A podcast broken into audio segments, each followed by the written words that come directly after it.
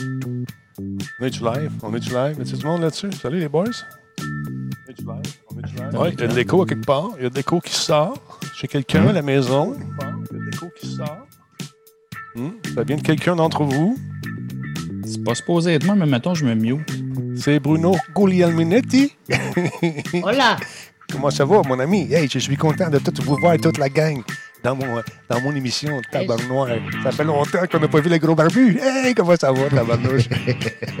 Benoît Gagnon! C'est moi, c'est moi le gros barbu. C'est toi, ça. Attends, on va te mettre une voix de gros barbu. Vas-y. C'est moi le gros barbu. C'est ça. Allez, un peu. One, two. Gros barbu voice. Un, deux, trois. Un, deux. Non, ça marche pas. Euh, Non, ça marche pas, pas en tout. Non, non. Je suis un peu déçu. Ouais, juste, c'est bien. Je t'invite. Je te promets des voix de gros barbu, puis je suis pas capable de livrer. J'ai rien au bout. Incroyable, incroyable. Non, mais écoute, je m'excuse. M'excuse. Mhm. M'excuse de vivre. Bon, attends un peu. On va se faire d'autres choses ici. Comment ça va, le monde en ligne? Euh, vous êtes en forme, tout le monde? Merci à Vieux Schnock d'être de la partie. Oui, c'est Benoît Gagnon qui est là. Oui, oui, oui, je sais. Vous l'aimez, vous le chérissez. Il est un peu absent ces derniers temps. Que veux-tu? Hein? C'est ça Oh, la je vie. suis absent depuis plusieurs années. Ça fait un bout de temps que tu n'es pas là. Mais ça, les gens ne savaient pas. Mais là, il est là. Là, il est, il est en forme, il est heureux, il est, il est vraiment super. Sur recommandation du médecin, ils m'ont dit va faire un tour. Ça va nous sacrer patience. Il y a Bruno Gouliel-Métis qui est avec nous. Comment ça va, mon beau bonhomme? Salut, ça va bien? Oui, veux-tu approcher ton micro un petit peu, un peu par rapport aux autres? Parce que, tu sais, Benoît, ça a une grosse voix méchante, ça, là. Fait que, Ouais, c'est vrai que ben, à côté de Benoît, j'ai l'air de rien. Salut, Derek Repent, merci d'être là. Euh, là, il faudrait que tu dis, waouh, c'est Ben. Il y a, oui, mais il y a aussi, il ne faut pas oublier Fafouin qui est de la partie également. Salut, Faf. Bonsoir. Bonsoir à tous ces messieurs qui m'entourent et qui me. C'est ta phrase. Qui me- qui m'impressionnent. on va en reparler tantôt de ton impression. Je pensais que tu étais pour perdre connaissance. Ah, Il est là, il est souriant avec un éclairage vraiment superbe ce soir. Mesdames et messieurs, il a travaillé sur son éclairage, sur son image. Jordan Chenard, bonsoir. Eh bien, bonsoir, bonsoir, messieurs. Bon, là, ton image est belle, mais ton- ton- ça gèle un peu. Je sais pas ce qui se passe. Ah, Ah, ah. Pas grave, on va laisser aller les choses. On va t'entendre. on On va faire en zone rouge. Oui, c'est ça. Mhm. Pendant que notre ami Fafouin s'étire le bras pour bien placer son, boulon- son ballon de football derrière lui, le boulonné en place, justement. C'est beau. Ah, là, c'est bien plus beau comme ça. In- Incroyable. Je veux dire salut aux gens qui sont là à Sterzolab. Merci d'être là. Il y a Valérie qui est avec nous également. Il y a Benjamin. Salut, mon Benjamin. Il y a Bruno qui vous dit bonjour dans le chat. Je n'ai pas. Tout le monde est là ou presque. Yann Gon, salut, ça va bien? Euh, y a-tu travaillé son filage? La question est lancée pour notre ami Jordan Chenard. Il a travaillé très, très fort. Je suis sûr que tout le filage de la maison, il y a goûté. Il a peut-être inversé quelques fils également. C'est pour ça que ça lague un peu. Mais, mais c'est pas grave. Exact. Je suis démasqué, c'est ça qui se passe. Hey, stand by. On va voir ça, tout le monde. Bienvenue chez vous. Ça s'appelle Radio Talbot. Stand by. Solotech, simplement spectaculaire. Cette émission est rendue possible grâce à la participation de Coveo. Si c'était facile, quelqu'un d'autre l'aurait fait. Slow Car, la boisson apaisante. Radio Talbot est une présentation de Voice Me Up pour tous vos besoins téléphoniques, résidentiels ou commerciaux. Voice Me Up par la bière Grand Talbot, brassée par Simple Malte. La Grand Talbot, hmm, il y a un peu de moi là-dedans. Kobu.ca, gestionnaire de projet, le pont entre vous et le succès. Comment vous allez tout le monde? C'est Talbot. Bienvenue chez vous avec l'écho pour l'antichambre en souvenir de Ben Gagnon. Hey! J'espère. Oui. Comment ça va? Je suis content de te voir, Ben. Je suis content de vous voir, les gars. Méchante belle brochette. Un, un, un salmigondi de talent, comme j'ai dit sur Facebook. Regardez-nous ça. Juste le gars dans le milieu qui n'a pas l'affaire là, mais les autres, regardez ça, regarde ça. C'est-tu merveilleux? Bruno Gouliel-Minetti, on a Fafouin qui est là.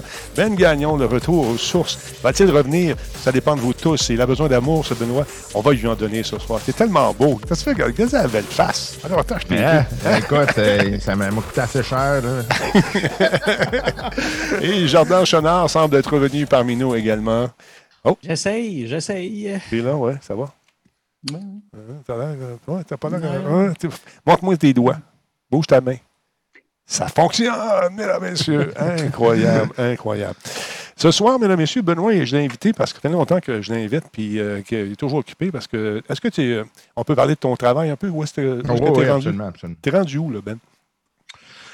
Euh, du Québec, en fait, c'est une firme euh, de sécurité euh, et on fait autant dans la sécurité physique que dans la sécurité informatique et on a toute notre ligne d'affaires en sécurité informatique qui s'appelle Vigile. Donc, on travaille en sécurité de l'information pour différents clients et puis, donc, c'est ça, c'est essentiellement mon rôle. Moi, je suis à la tête de, de ces services et on offre ça à toutes sortes d'entreprises.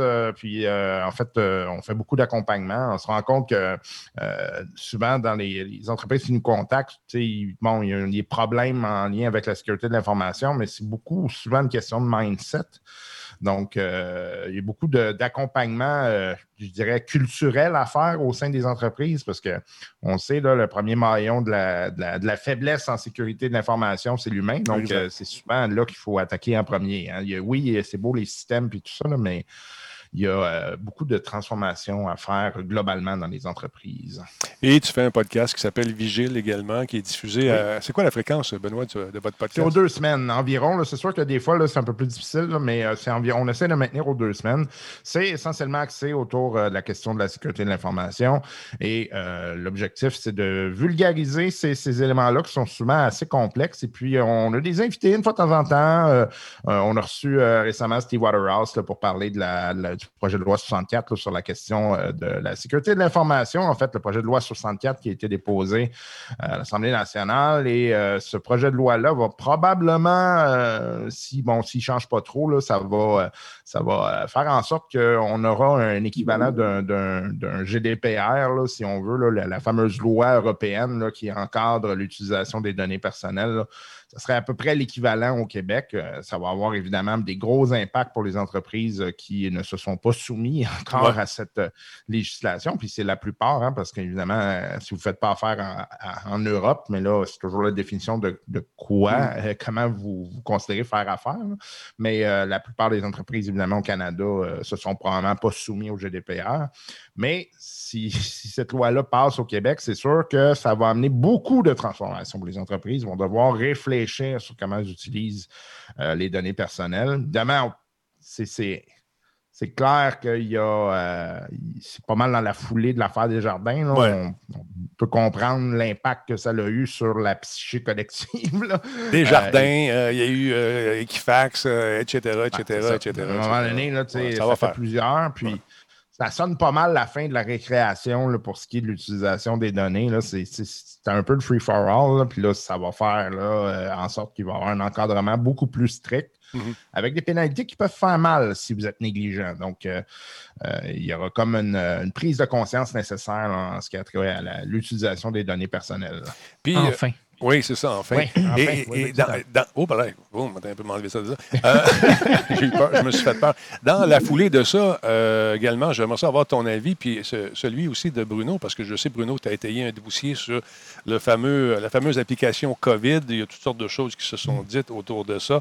Euh, Benoît, il en pense quoi, lui, de, ça, cette application-là? Moi, moi, je, peux, je, peux, te dire juste une chose. Je trouve que c'est noble, c'est le fun, mais au niveau euh, pratique d'utilisation, je trouve que ça manque de précision, cette affaire-là. Parce que si tu es dans ton char, puis que dans l'autre voiture à côté, euh, pas trop loin, il y a quelqu'un qui a été malade de la COVID, malgré que tu sois dans la voiture, tu peux être signalé comme mm-hmm. ayant été en contact avec quelqu'un pour euh, ben, vaut mieux prévenir, prévenir que guérir. Denis, oui. Si tu es resté 15 minutes à lumière rouge, je pense que c'est le temps de Ou stationner, ou stationner euh, dans un, à quelque part en attendant fiston dans la cour d'école. Tu as raison. Encore euh, cette semaine, moi, j'ai vu une histoire où il y a un voisin, c'est des gens qui vivent mm. en appartement, mais il y a quelqu'un qui est assis dans son salon pour plus de 15 minutes et son voisin a reçu un message comme quoi il avait croisé quelqu'un qui était, qui, était atteint, en tout cas, qui avait testé COVID positif, puis effectivement, la personne était COVID positif, avait rentré son code, sa clé dans l'application pour le signaler aux autres. Mais son voisin, il ne l'a jamais croisé, puis ils n'ont jamais été dans la même pièce. C'est juste qu'ils habitent un appartement à côté de l'autre, juxtaposé, et euh, lui, il a pris le Bluetooth de l'autre, et puis euh, c'est comme ça qu'il y a eu ça. Fait qu'effectivement, c'est peut-être pas juste, mais euh, c'est un mal pour un bien. Exact. Benoît? faire. Euh, somme toute, ben Benoît, vas-y, excuse. Ah, en fait, c'est ça, c'est l'expérience qu'on a vue à l'étranger, ça démontre que ça a un, impact relativement faible, ce genre d'application-là. Ça a un impact, mais c'est pas, pas la panacée non plus. Je mm-hmm. pense que dire, dire que ça, ça va remplacer les mesures de distanciation ou l'utilisation du masque. Là. On s'entend, le virus est extrêmement complexe. Là. Euh, en termes de, de, complexité de virus au niveau de la transmission, là, le fait qu'il y a un fort pourcentage de gens qui sont complètement asymptomatiques, ça, c'est un gros problème. Faisant en sorte que ça, ce genre d'application-là ne fera pas en sorte que ça, ça va arrêter. Là, euh, fait que c'est un peu, c'est un peu, euh, c'est un peu, c'est plate. Euh, c'est comme mettre un plaster sur, euh, sur une plaie béante. Là. Mm-hmm. ça peut aider un minimum, mais ça ne sera pas une, solution. Puis l'autre élément, c'est que Bon, au niveau technique, là, il, y a des, euh, il y a quand même des limitations, comme tu l'as mentionné, euh, comme vous l'avez mentionné, messieurs, mais mm-hmm. euh, c'est sûr aussi que ça ouvre la porte à d'autres choses. Donc, il y a un niveau d'acceptabilité sociale qui va faire en sorte que on s'habitue à ce genre-là. je pense que c'est un peu ce genre d'élément-là que les, les tenants des libertés vont dire eh, là, on embarque dans une zone qui est peut-être un peu risquée. Fait c'est pas tout noir, tout blanc, là, ça C'est extrêmement complexe comme débat, mais au moins, puis ça, je vais dire, je pense que ce que ça a eu pour effet, c'est justement de soulever le débat, puis d'amener des, gens à discuter autour de ces questions-là qui sont, qui sont souvent mises de côté. Mm. Ben, en fait, je trouve ça fascinant de, t'entendre là, parce que j'ai entendu différents experts en, sécurité dans, les médias dans les dernières semaines. Euh, puis vous arrivez sensiblement tous à cette conclusion-là. En termes techniques, la sécurité n'est pas vraiment en jeu. Euh, en termes d'efficacité, c'est moyen. Puis en fait, on le voit à l'international, ça n'a pas vraiment tant aidé. Et vous arrivez tous avec la conclusion de c'est presque comme une application qui vient, euh, pas un placebo, je dirais ce qu'à dire ça, mais qui vient juste donner un truc supplémentaire à laquelle on s'habitue pour éventuellement pas passer à autre chose, on n'est pas dans une dystopie non plus, mm-hmm. mais qui, qui, change un peu notre vie finalement. Notre, mm-hmm. notre téléphone devient un outil de traçage, même si nos données sont en sécurité.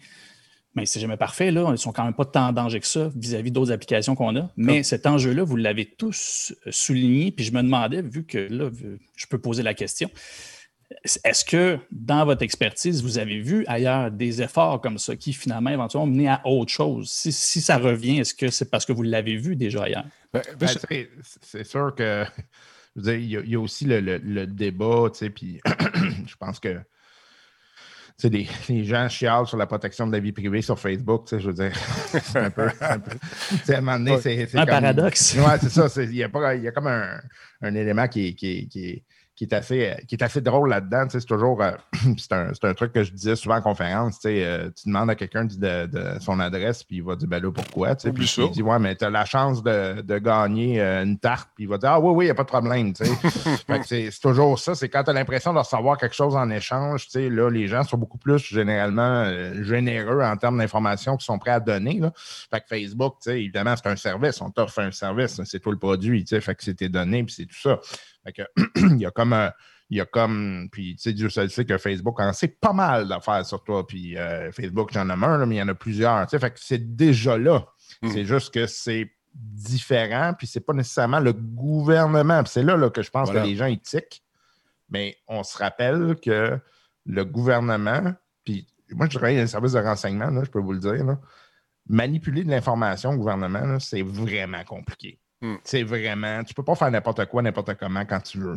Par contre, quand tu es au privé, actuellement, là, vu le, problème de législation, là, puis les retards en lien avec la législation, Là, là tu as pas mal plus de fun avec l'information que tu as. je ne dis pas que ça ne va pas changer, mais actuellement, là, c'est au gouvernement, c'est un peu plus compliqué de manipuler l'information. Comme que... Euh, gardez en tête, on parle euh, de ça, puis en passant pour répondre, Jordan, à ta question, quand on compare l'application canadienne Alerte euh, COVID à la trentaine d'autres applications. C'est là que j'allais. Je regarde parce que j'ai parlé avec les gens de Pradeo. Mm-hmm. Je pense que c'est à ça que tu faisais référence, Denis. Effectivement. eux, là, sur leur palmarès de la trentaine d'applications, l'application canadienne et l'application allemande sont au premier rang Mm. au niveau de la sécurité. Mhm. Quand on se compare, on est en sécurité. D'ailleurs, euh, Eric K, le ministre du numérique, qui a repris mon tweet euh, Moi, j'ai en étant, ben, merci beaucoup. Euh, S'il y a des gens qui se posent des questions, euh, on est validé par euh, des experts français. là. Mais ça, c'est une chose. Mais de l'autre côté, repenser à, euh, c'est au mois de juin, je pense, ou peut-être plus, euh, plus avancé dans le printemps, quand euh, Google avait publié une, une map qui indiquait les habitudes des citoyens canadiens. D'ailleurs, il avait fait ça pour toute la planète, là, Mhm. dans les grandes villes, mais les citoyens, puis leurs déplacements, puis où ils allaient. On s'entend, c'était anonymisé. Mais euh, je vous rappelle que eux autres, là, ils savent qui vous êtes parce que vous avez laissé des traces quand vous avez ouvert un compte sur YouTube Hey, euh, ou sur Gmail ou sur un des nombreux services. Dans- Ils savent vous êtes qui, puis vous avez peut-être même laissé un, un numéro de carte de crédit. Fait que, mettons que eux autres en savent pas mal plus que l'application, qui, elle, est anonymisée, puis qui fonctionne avec une clé pour donner un numéro qui va être éphémère, puis à un moment donné, qui disparaît dans. Ça, c'était les deux premiers points les plus cruciaux, Oui. là, parce que j'ai trouvé un article où il, dé- il, dé- il analysait le code, en fait, parce que le code de l'application, là, il est open source en Il passant, il est sur ça. GitHub. Puis, dans le fond, c'est un, un programmeur là, qui a vraiment pris le temps d'analyser le code, parce que le code, ils ont repris une structure de code qui était déjà faite, ils l'ont adapté à la sauce canadienne un peu, puis on tombe un peu plus dans les technicalités. Mais lui, il allait chercher les genres de commandes qui étaient appelées. Puis, justement, mais les commandes, tous les, les- les liens faits avec le gouvernement, c'est encrypté, c'est pas possible de le décrypter parce qu'il faut une clé de décryption à la fin complètement. Ouais. Puis ben, justement, il y a deux choses. L'application, oui, elle est sécuritaire. Puis dans un deuxième temps, ben, pour te déclarer positif, il faut que tu appelles à la santé publique qui te donne le code et tu le rentres dans ton application. Donc, ça, c'est les deux points qui étaient le plus euh, crucial à démystifier parce que les gens étaient comme Ouais, mais là, tu sais, n'importe qui peut juste dire j'ai le COVID, puis là, il fout la merde un peu partout, tu sais. Puis évidemment, c'était pas comme ça que ça, ça allait se passer, tu sais. Puis dans un autre temps, ce qu'il faut comprendre, c'est aussi que ces applications-là de proximité existent depuis la nuit des temps dans plein d'autres domaines. Il y a une application, par exemple, de rencontre que ça s'appelle Happen. Mais justement, si tu as, croi... si as été, même pas si tu as croisé la personne, si vous avez des centres d'intérêt communs, c'est-à-dire j'ai été au cinéma, cette personne est allée au cinéma, les deux, vous avez visité la même place sans être là en vous même temps pendant empruntez 15 la même minutes. rue. Exactement. Ben là, à ce moment-là, vous allez avoir un match, là, où je ne sais pas trop comment ça fonctionne, mais tu sais, je veux dire, les gens qui soudainement se radicalisent en disant non, mes données, c'est important pour moi tout le kit, c'est tout le temps un petit peu euh, risible là, parce que justement, tu sais, la- comme, on- comme Benoît le disait tantôt, ils ont déjà ces infos-là. là. Ils ont les infos, mais ce qui est dangereux, c'est que je comprends les gens qui ont un peu peur quand on voit arriver euh, des applications de gauche, euh, de gauche à droite, puis on se rend compte finalement que peut-être une ou deux dans le lot font exactement le contraire de ce qu'ils ont dit, te- t'espionnent. à- C'est normal qu'on soit craintif, mais comme disait Benoît tantôt, cette espèce de, de paradoxe où tu te déclares, tu déclares, non, je suis un bon citoyen, c'est à moi, je- mais tu fais ça sur Facebook. Puis, euh, ah, excusez-moi, Google me dit qu'il faut que j'aille chercher mon fils à la garderie. Je vous laisse. Non, protection. tu sais, ça n'a pas d'allure. On, on- on est pisté depuis qu'on a un téléphone dans les poches. C'est aussi simple que ça. Fait que, mais comme, comme disait quelqu'un sur le chat tantôt, c'est l'amalgame de toutes ces mesures-là qui vont faire en sorte, euh, il appelait ça un fromage suisse, j'ai compris. J'ai pas compris son, son, son analogie Ouais, avec le c'est ça, fromage. c'est que dans le fond, c'est- ben, ça, c'est un vieux concept là, qui est en. Qui, qui existe en sécurité, by the way, puis en- pas juste en, en sécurité de l'information, en sécurité en général. euh, D'ailleurs, il y a beaucoup de, de ces concepts-là qui ont été mis en place après le 11 septembre là, pour euh, la lutte contre le terrorisme. C'est la- l'applica- c'est un peu la, la- la vision en couche. C'est un peu l'oignon. Dans le fond, c'est que tu veux protéger ton centre, puis tu as différentes couches. Puis là, dans le fond, ce que la- le gruyère, c'est que tu as différentes couches, de, tu différentes tranches de gruyère, puis tes trous ne sont pas tous à la même place. Fait que ça fait en sorte qu'à chaque fois que tu passes une couche, il y, a des, il y a des éléments qui passent. Fait que dans le virus, dans le fond, c'est. C'est sûr que si tu fais juste la distanciation sociale, puis tu ne mets pas de masque, puis tu ne te laves pas les mains, puis tu sais, tu t'en vas licher poignée de porte, il y a quand même des chances que tu le pognes. Ouais. Mais si tu ajoutes le masque, puis après ça, si tu arrêtes de licher poignée de porte, puis là, c'est sûr que tu, tu diminues ton facteur de risque. Puis, tu sais, il y a une autre chose, c'est que le risque zéro, là, ça n'existe pas. Et. Puis ça, ça n'existera jamais. Je veux dire, le- la vie, c'est un risque transmis sexuellement. là. Fait que, euh, tu t'as bien beau prendre toutes les mesures, ça se peut que tu l'attrapes pareil. Mhm. Puis c'est plate, mais C'est ça. part of the game. C'est pas si, ça va être quand probablement. On va C'est- l'attraper. ben, c'est c'est le mot, c'est le mot d'ordre. C'est-. Ça va. il- En plus, on le voit, le- c'est possible. c'est là, il y a- il y a- les cas commencent à, à s'empiler, si on peut dire. Mais les réinfections, cas que je pensais être, finalement, non. Tant mieux, j'aurais fait les nouvelles, ça n'aurait pas été le fun. Il y en a quatre dans le monde, tu ne veux pas être la cinquième. Ben, c'est ça, réalisé. J'ai dit, ah, c'est au Nevada, ça aurait pu être moi. J'aime pas ça, je suis pas heureux de mais, mais c'est ça. Donc, euh, c'est, le virus, il va être là pour un bout c'est certain qu'il y a une quantité de mesures qu'il faut prendre. Bon, moi, pour vrai, le bout que j'ai eu le plus de difficultés, c'est arrêter de licher des poignées de porte. ça, a vraiment. Tu sais, à un moment donné, là, tu, laves ton épicerie puis tout, laisse-moi une poignée de porte. ça, a aidé ton éclairage. dans, la même foulée, Bruno, tu as, le gouvernement qui avait lancé une pub euh, sur l'identité numérique. Parle-nous-en un peu. Le gouvernement qui a lancé une. Ah ouais? Ben, c'est pas ça que tu m'as envoyé, excuse-moi. Ben, tu me l'apprends. C'est pas ça que tu m'as envoyé. Tu m'as envoyé un truc d'identité numérique. Mais écoute, je suis content de savoir que le gouvernement, sérieusement, euh, c'est un beau, beau vidéo pour appuyer mon sujet. Euh, c'est un sondage qui a été fait par euh, ah. les gens. Vois-tu, quand je te dis de m'envoyer les premières lignes, c'est ça que je veux savoir. Moi, je suis Ah, c'est ça. Ah, oui. Ah, ah, ah, donc, c'est pas ça du tout. On peut, je peux te montrer des chatons. C'est ce que je t'écris, pas le vidéo que je t'envoie, c'est ça. Les deux. C'est les deux. Ah, les deux. regarde, tu peux passer le vidéo, puis je vais parler par-dessus. Vas-y. Essentiellement, c'est ça. C'est euh, Interact qui a fait un sondage. Interact. Ça n'a rien à voir avec le gouvernement pantoute. Attends. Excuse-moi. Comme tu pressé, hein? Ah, je t'ai à soir. Ah. Euh, le sondage d'Interact, il y a deux volets qui sont intéressants. D'une part, il y a 76% des Québécois qui souhaitent que les services gouvernementaux soient accessibles en ligne plutôt qu'en personne. Ouais. Première chose. Deuxième chose, puis là, tu vas être tellement content d'avoir une vidéo comme ça, c'est que 55% disent qu'ils seraient intéressés à utiliser une pièce d'identité numérique pour accéder aux services en ligne. Des services en ligne de qui? Du gouvernement. Ben voilà. Hein? Donc, c'est avec des fax. Honnêtement, Bruno, j'ai regardé la vidéo, c'est tellement plate, ça doit être vraiment un truc du gouvernement, parce que la vidéo n'est pas, ah, De là ton lien. Mais non, c'est ça. Mais ce qui est intéressant, c'est justement, c'est de voir, parce que les chiffres ont vraiment changé, c'est de voir la volonté maintenant des, euh, des citoyens, parce qu'ils ont vécu, sept mois de pandémie, ils se sont rendus compte que c'était peut-être plus facile et moins risqué de d'utiliser des services en ligne ben là, ils sont plus d'accord, un, d'une part, à avoir un système qui, qui, va les identifier numériquement auprès du gouvernement. Ceux qui ont vécu, euh, euh, ceux qui ont dû avoir recours à la PCU ont vu comment c'était facile quand euh, c'était bien fait et quand c'était fait en ligne. Et donc, ben, c'est autant d'ambassadeurs maintenant pour les services en ligne des gouvernements. Donc ça, c'est une bonne nouvelle, autant pour le fédéral qu'autant pour le provincial qui est en train de. D'ailleurs, ça devrait être annoncé bientôt. Là, Éric Kerr, on parlait de lui.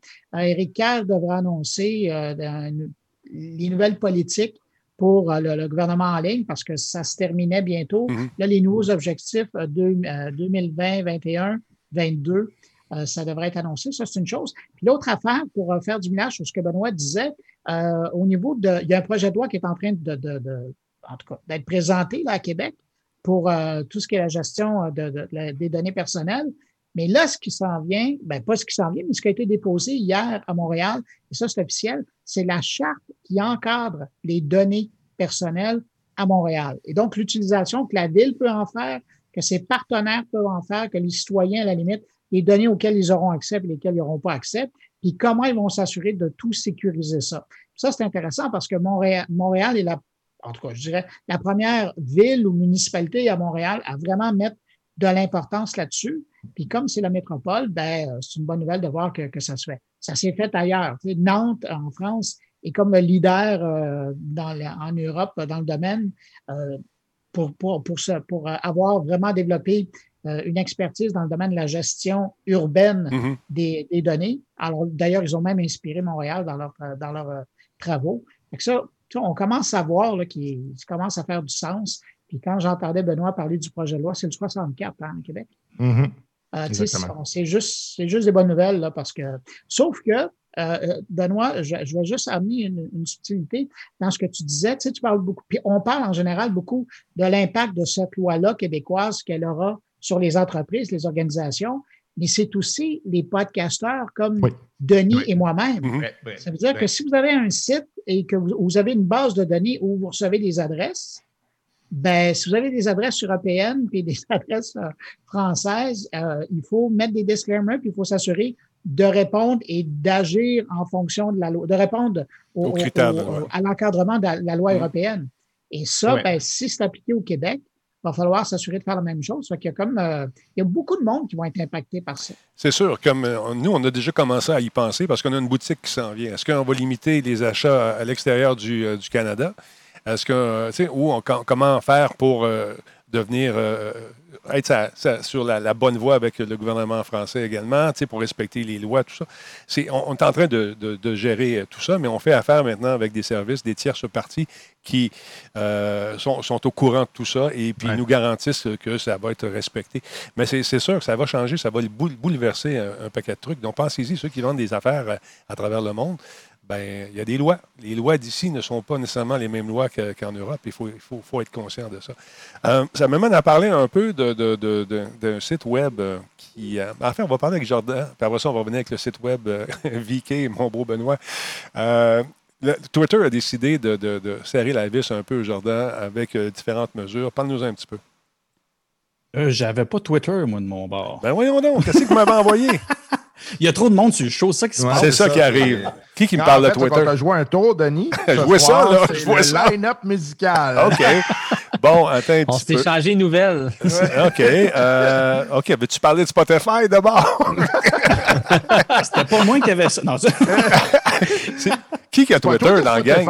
Qui qui a Twitter dans la gang? Est-ce quelqu'un qui a Twitter dans la gang? Pensez à Ben, je Twitter? pense que Denis, il va falloir que tu changes de recherchiste parce que Hey, moi, moi, je c'est là mettre où, de la façon dont tu me présentes, ça parlait de Twitter, mais c'était pas par rapport aux mesures que Twitter avait. avait. Que Ben, ils ont décidé. euh, ben, je, vais, te le dire. Ils ont décidé de justement de vraiment faire un peu à la façon de Facebook.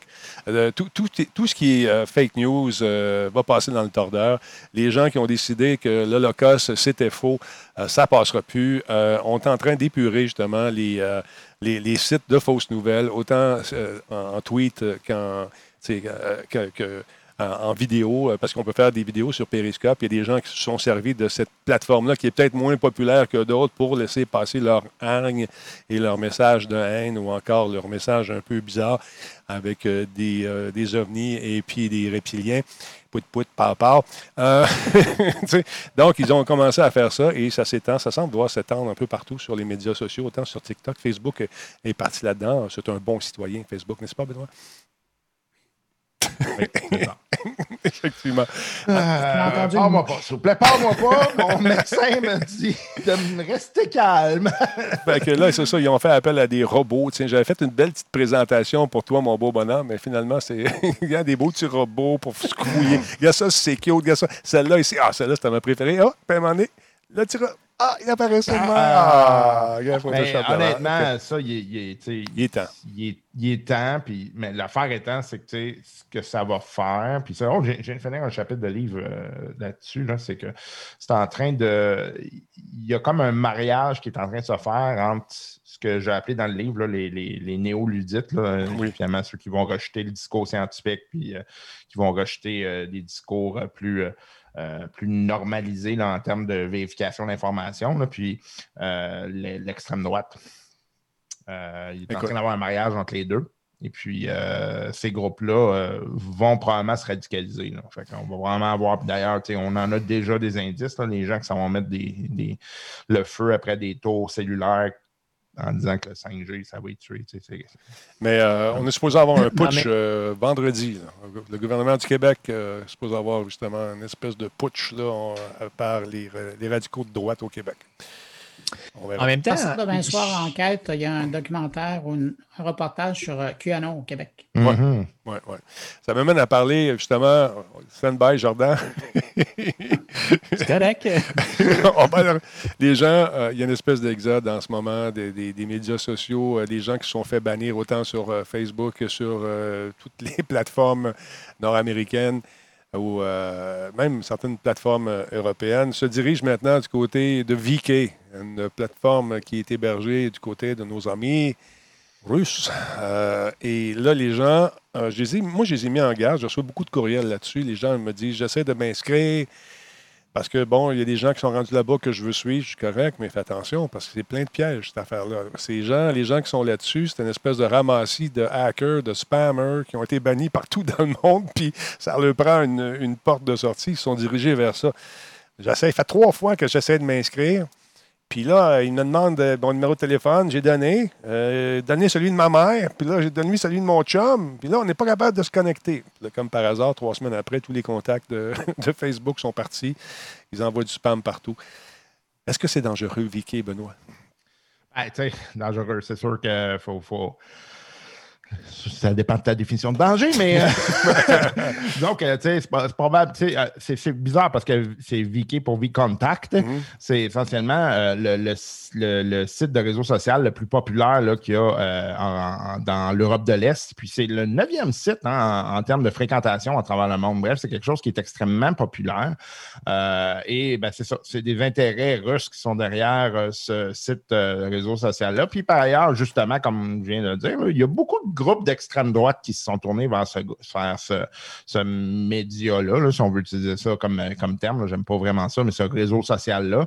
Euh, et euh, disons qu'en termes de sécurité, ça fait plusieurs fois qu'ils se font, euh, se font dire vous faites une job un peu, un peu de schnout. Là. Il y a un regroupement de White Hat, notamment, qui avait lancé une attaque par verre, de verre à l'intérieur du système pour démontrer que c'était pas fort. Puis il y a eu, il y a eu également des chiffres variés. Là, on parle entre 100 et 175 millions d'informations euh, de, de, personnel qui ont leaké à partir du, site. Bon, ça peut arriver à n'importe qui aussi, mais bon, c'est sûr que du moment que vous voyez qu'il y a des intérêts euh, russes en arrière, le problème, c'est que la Russie en tant que telle, c'est une kleptocratie. on ne se le voit mm. pas. Là, je veux dire, le crime organisé est tellement haut placé en, Russie que ça, fait, ça engendre toutes sortes de problèmes au niveau de la, de la, gestion de bon nombre d'entreprises. Puis c'est clair qu'un régime à la Poutine a probablement vu ça comme étant quelque chose d'intérêt. Donc, euh, je ne peux, pas vraiment vous dire qu'il n'y a pas des, gens qui font partie des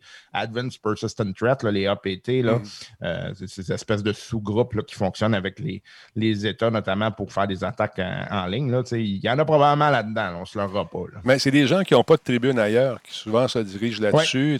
L'extrême droite, euh, vraiment extrême, tu as des des pseudo-groupes privés euh, qui euh, bon, vont avoir euh, comme centre d'intérêt l'exploitation d'enfants sur toutes ses formes, le trafic d'armes. les, Écoute, l'Inde, apparemment, est très, très, très. est un bon client pour ouais, ben, ça. qu'ils vont chercher. C'est d'un peu n'importe quoi. Puis.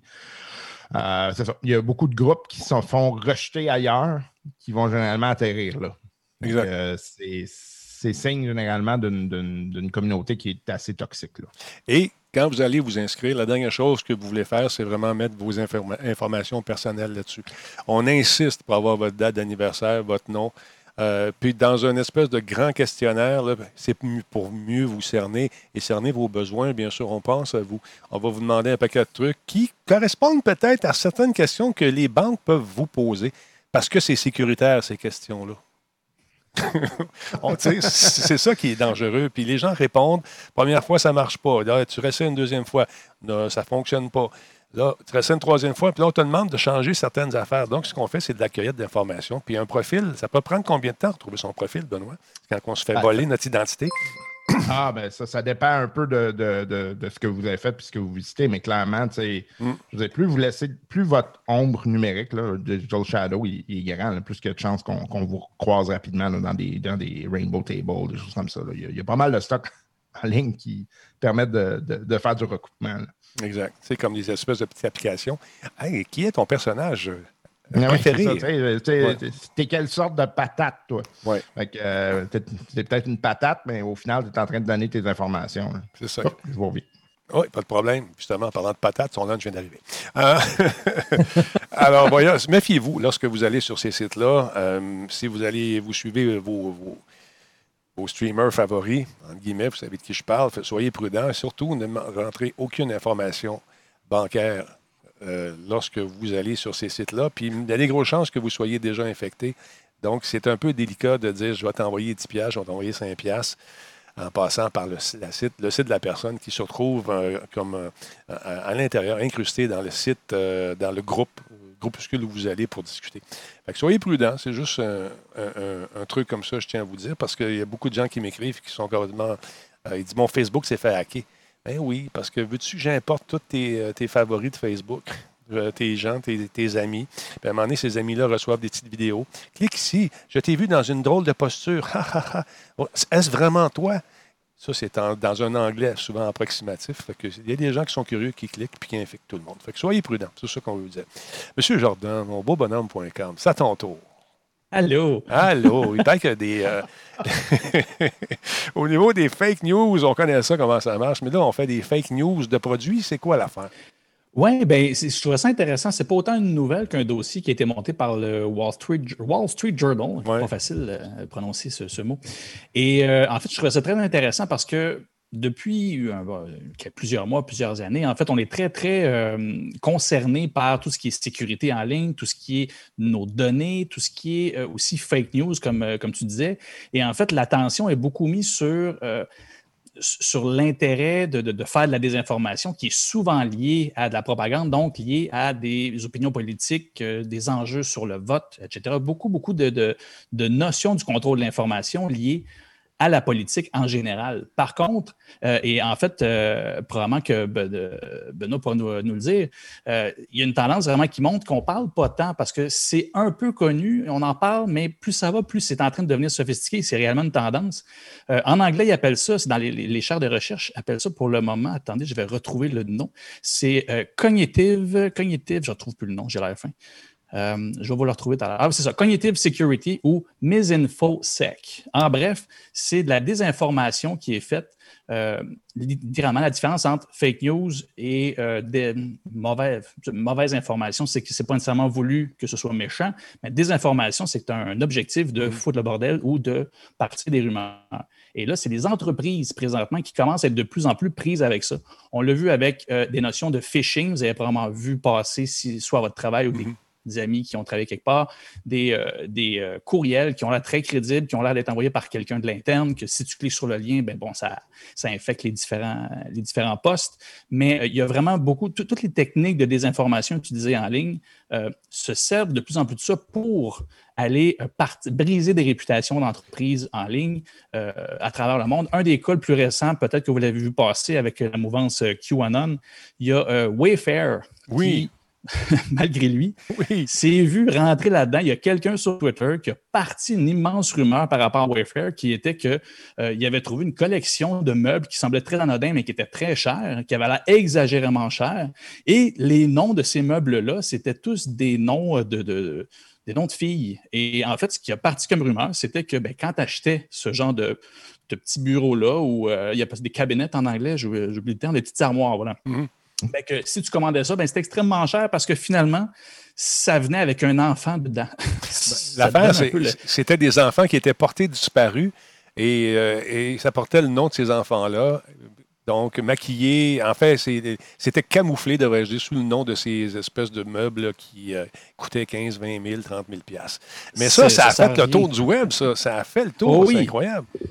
Puis, puis ce qui est fascinant de ça, le, dossier qui a été monté euh, avec le- leur spécialiste, l'invité qui était, qui était euh, en entrevue, c'est ce qui est spécial présentement, c'est qu'on vu que c'est quelque chose qui est en train de se construire, on a plus l'impression qu'on assiste à des tests. Il n'y a pas nécessairement d'objectif euh, euh, de faire de l'argent. Il n'y a pas nécessairement. Oui, il y en a quelques-uns des, des, des rançongiciels, mais pas tant que ça. Il y a beaucoup, comme le Wayfair, il n'y avait aucune raison que ça parte.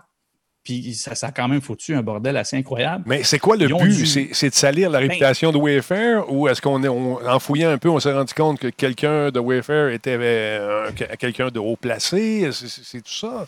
De, Moi, de ce que j'ai pu voir et en fait de ce que l'article raconte, la majorité des choses, dont Wayfair, ils ont plus, la- ça a vraiment l'air d'être une- comme une période de test, c'est-à-dire OK. qu'il y a une méthode qui est clairement sophistiquée en arrière, mais qui finalement n'a ils n'ont pas réussi à trouver une raison pour laquelle le faire. Il n'y a pas un compétiteur qui en a bénéficié nécessairement. Il n'y a, pas- rien qui indique qu'il y avait un objectif clair ou que ça a servi à quelqu'un.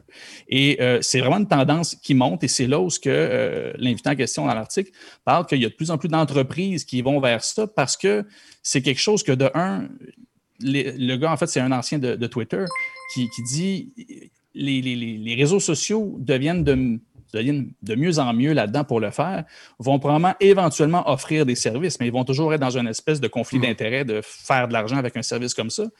comme lui, un ancien des réseaux sociaux, euh, Twitter, ben, a décidé de partir un service pour aider les entreprises à faire face à ça, à s'en préparer.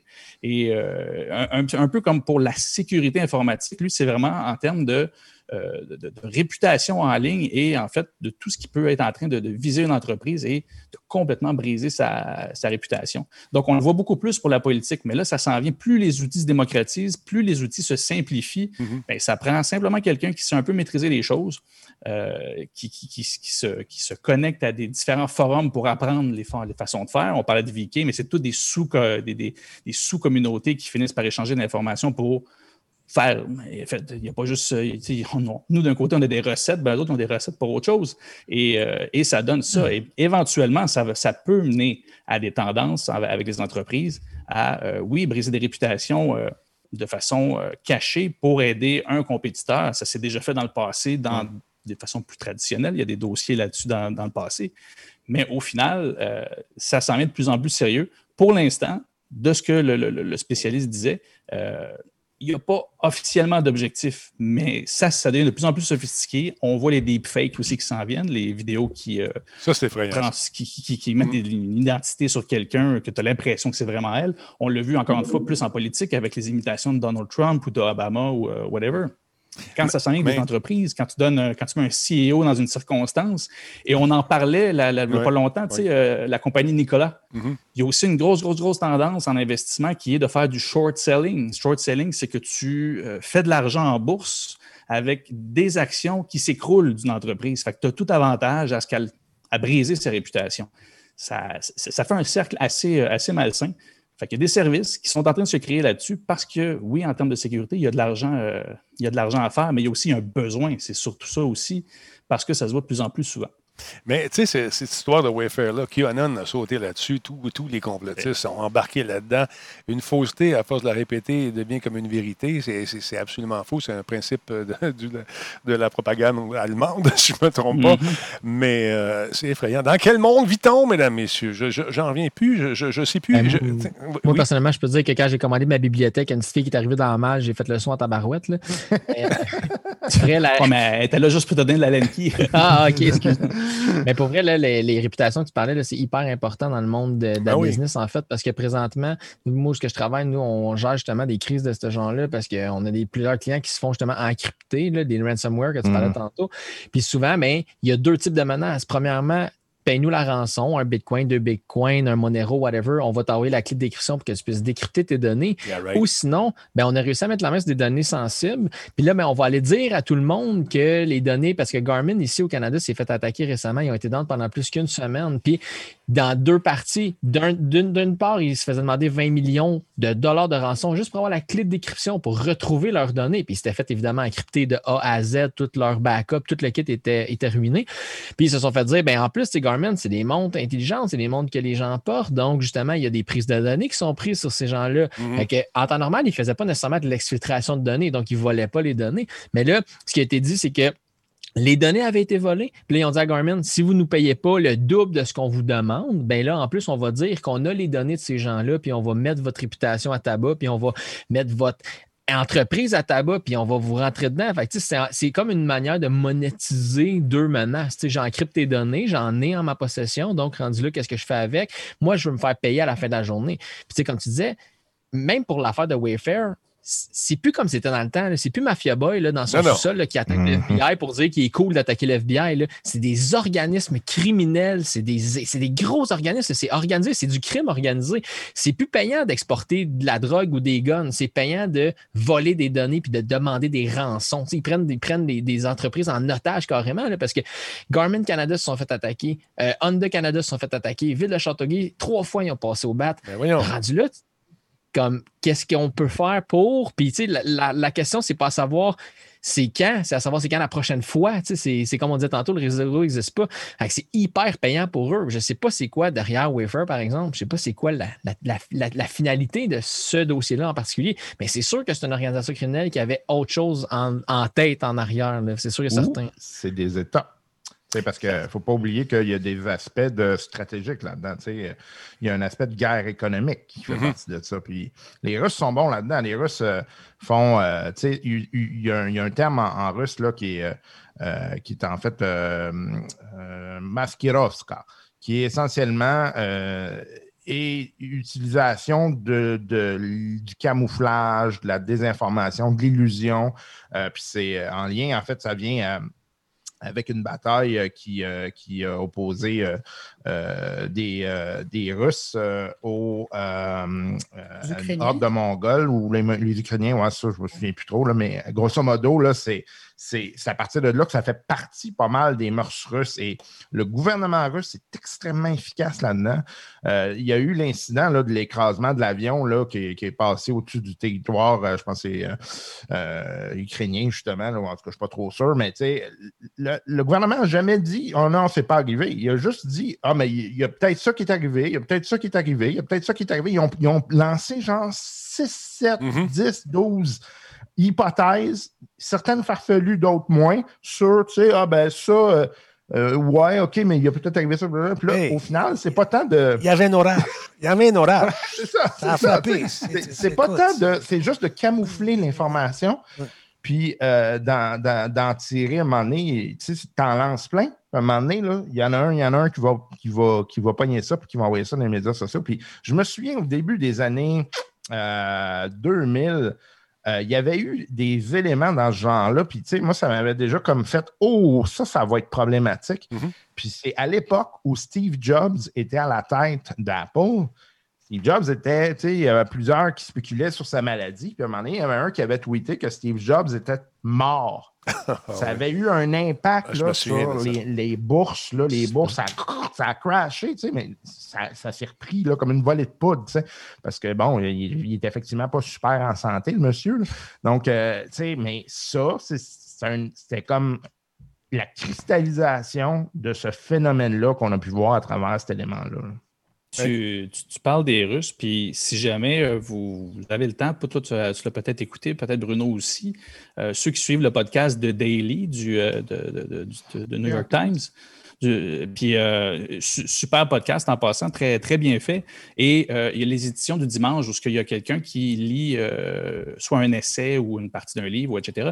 Puis celui qui est invité, il y a quelques semaines, je ne me souviens plus quand, c'est il parlait de son livre, ça s'appelle The Agency. Puis il parle, c'est un journaliste. Ben, en fait, c'est un gars qui travaille à la NSA qui a décidé d'aller faire une recherche, en fait, voir comment fonctionnait une agence de désinformation en Russie. Et c'est fascinant. D'un, les gens étaient très bien payés. C'est organisé d'une façon hallucinante. Tu arrives le matin, tu as ta liste. OK, il faut que tu laisses 150 euh, euh, commentaires euh, négatifs sur telle nouvelle à tel endroit. Il faut que tu partages ici. Ils arrivent avec un. Ils ont, déjà une pile de choses à partager qui est déjà écrit, c'était, les images sont prêtes. C'est toi qu'il faut qu'ils le partagent parce que tu ne veux pas automatiser ça parce que les, les, réseaux, les systèmes détectent que c'est un, hmm. automatisme. Fait que c'est physiquement des gens qui le font. Mais quel job de création! quel job de création incroyable! Tu te lèves le matin, ah tu pars ça, tu pars tes affaires, puis là, tu y vas. Tu crées des, de la fausseté, finalement. Un peu comme font certains journaux aux États-Unis, finalement. il, y a, ça. Mais, mais c'est ça. Puis The Daily soulève vraiment quelque chose. C'est qu'on se fait une image très rebelle, très. Euh, du monde tout croche dans un sous-sol quelque part, comme tu disais, là, on se fait une image très underground de tout ça. Non, oui, c'est sûr, c'est caché, tu n'as pas l'adresse, tu n'as pas l'enseigne à l'extérieur, mais en dedans, c'est ultra organisé. Les gens sont super bien payés. La personne qui est en entrevue, c'est une femme qui est partie parce qu'elle était tannée de participer à ça, mais elle a de la misère parce qu'elle ne retrouvera jamais un salaire comme ça. C'est absolument avantageux pour elle. Donc, de là, pour un ami, là, on a-tu l'adresse pour appliquer? T'as-tu juste euh, pour un ami, là, euh, je dis ça de même. Moi, je connais un le podcast, peut-être qu'il y a des noms. qui travail, ça doit bien se faire. Oui, ben oui c'est sûr. Moi, je connais un ami. On va, euh, poster sur Viki. oui, il cherche beaucoup. Hein. Tu mets, ton CV, là, il n'y a pas de problème. Chialeux cherche une job payante. ouais, euh, entends juste les notifications. C'est ça. Moi, je connais quelqu'un dans les médias sociaux euh, qui est parti des pages anonymes, puis ils ont bien du fun avec différents messages mais c'est fait avec goût et euh, avec humour. Mais il y en a d'autres qui en profitent pour être payés grassement. Puis ça, ça se fait pas juste en Russie. Ça se peut-tu que ça se fasse ailleurs aussi, euh, messieurs? Ça se peut très bien que ça se fasse mauvaises ailleurs aussi. Ah, Ah, je le sais bien. Je suis comme ça. Désolé, je suis désolé. Moi, je suis là, puis je viens tout gâcher le fun. En tout cas, Justin, il est pas de même, Jordan. Arrête d'y faire. Ah non, non, écoute, parle pas contre Justin. Là. Moi, je me repasse une fois par jour son, son slow motion avec ses cheveux. Là. Ah, as-tu vu, ma, ma, ma, ma- ma- ma femme en bas vient de dire non, non, c'est moi qui la regarde. Elle la regarde une fois par jour, fait que je la regarde aussi, c'est ça qui se passe. Mon Dieu, mon Dieu, mon Dieu, mon Dieu. Bruno, parlons un peu de Spotify. euh, puis après ça, on va enchaîner avec ton truc de, de musique. J'ai été estomaqué. Nouveau service offert par Spotify qui, quoi, qui ressemble un peu à de la radio, on dirait, ou à une espèce de radio amateur Oui, communautaire. je sais Jordan, tu peux embarquer là-dessus aussi. Ouais. Mais oui, c'est, c'est- quand, quand j'ai eu euh, le communiqué euh, de presse qui m'a été envoyé, c'est la réaction que j'ai eue. J'ai dit Oh, wow, Spotify qui commence à faire de la radio euh, ou des émissions de radio, parce Ouais. qu'ils font déjà beaucoup de musique. Mais donc, là, essentiellement, ce qui vient de. Puis de la façon que tu lis ça, tu as comme l'impression qu'ils disent qu'ils l'ont inventé. Ben oui. Ils ont décidé de rajouter du dialogue aux chansons et d'offrir un fichier que les gens peuvent écouter. Ben, moi, je m'excuse, ça s'appelle une émission de radio. Ben, il me semble Mais que oui. Non, mais, non, mais non. écoute, c'est c'est le fun de voir que ça se fait. Là, présentement, ils proposent sept euh, émissions que tu peux euh, télécharger ou, ou écouter en streaming euh, à partir de euh, Spotify. Et donc, tu peux, tu peux suivre ça. Ça, c'est une, une bonne nouvelle. Mais ce que j'aime encore plus, puis c'est pour ça que je voulais en parler ce soir, c'est que le même système maintenant est disponible à n'importe qui qui utilise Anchor, qui habite au Canada, aux États-Unis. Et donc, ça veut dire que tu peux aller faire un podcast et aller dans leur catalogue de musique de 64 millions de chansons et prendre la chanson que tu veux et l'intégrer dans ton podcast. Ça veut donc dire qu'il y a plein de monde à l'heure actuelle qui font des podcasts avec des chansons de leurs chanteurs préférés, les mettent en ligne, puis rapidement, ils se font faire ping! Hey, t'as pas le droit d'utiliser ça. Tu es en train de violer les droits, puis le copyright, tout ça. Fait que finalement, ils se font tirer leur podcast quand euh, la, la- la machine des droits passe. Alors, en faisant, en, en faisant ton podcast à partir de Anchor, tu peux intégrer leur musique et eux s'occupent, un, des licences, puis deuxièmement, de payer l'artiste en espérant que ton podcast, ben, lui, euh, va devenir une plateforme pour passer leur publicité. Je trouve ça intéressant parce que ça permet maintenant à des amateurs de musique de pouvoir jouer à un animateur de radio qui aime la musique puis qui veut partager des anecdotes. Ça, c'est une bonne nouvelle. la moins bonne nouvelle, c'est qu'en cherchant, parce que moi, ça m'intéressait vraiment, j'ai vu que ton podcast, là, disons que tu as 30 minutes ou tu as une heure de musique, Ouais. euh, tu vas pouvoir mettre les chansons en intégrale, mais seulement les membres premium de euh, Spotify vont entendre l'in- l'intégralité des chansons, tandis que ceux qui, qui ont la, la formule euh, gratuite, ben, elles euh, vont avoir euh, 30 secondes de la chanson. Alors, juste pour évoquer un petit peu ce que tu racontes dans ton propos, Mm. puis l'agacer, puis finalement décider de se dire, coudonc, je vais le payer, le premium, puis je vais l'avoir au complet. Que c'est ça, habile, la part de Oui. Spotify. C'est ce que j'allais dire. Mais euh, de l'autre côté, c'est que ça permet à des gens qui veulent euh, s'amuser et faire des émissions musicales de pouvoir les faire et de ne et de pas violer aucune loi, aucun droit, aucun copyright. Ben, encore une fois, ces gens-là ne sont pas nécessairement payés pour le faire. Si ça devient très populaire, ben, Spotify va dire on a réussi. À moins d'avoir un bon deal avec quelqu'un à un moment donné. tu sais. Ben, ce que tu peux faire dans ce type de format-là, c'est que tu peux mettre euh, en inter... euh, Comment on dit ça en intermédiaire? Dans- à, à certains moments. Intermède. Par. Merci. Ouais. Euh, tu peux mettre des spots publicitaires et là, tu touches une partie. Bon, OK. On s'entend que Des c'est peanuts, des, ouais. des minuscules de scène, parties. Là. ouais, c'est ça. Je est propose. le 0,0.2. là. Oui, c'est ça, exact. Je vous propose de regarder. Et- même. Vas-y, je- juste euh, écouter un petit bout de ce que ça a l'air, justement, euh, dans la pub, euh, ce genre de truc. On regarde ça.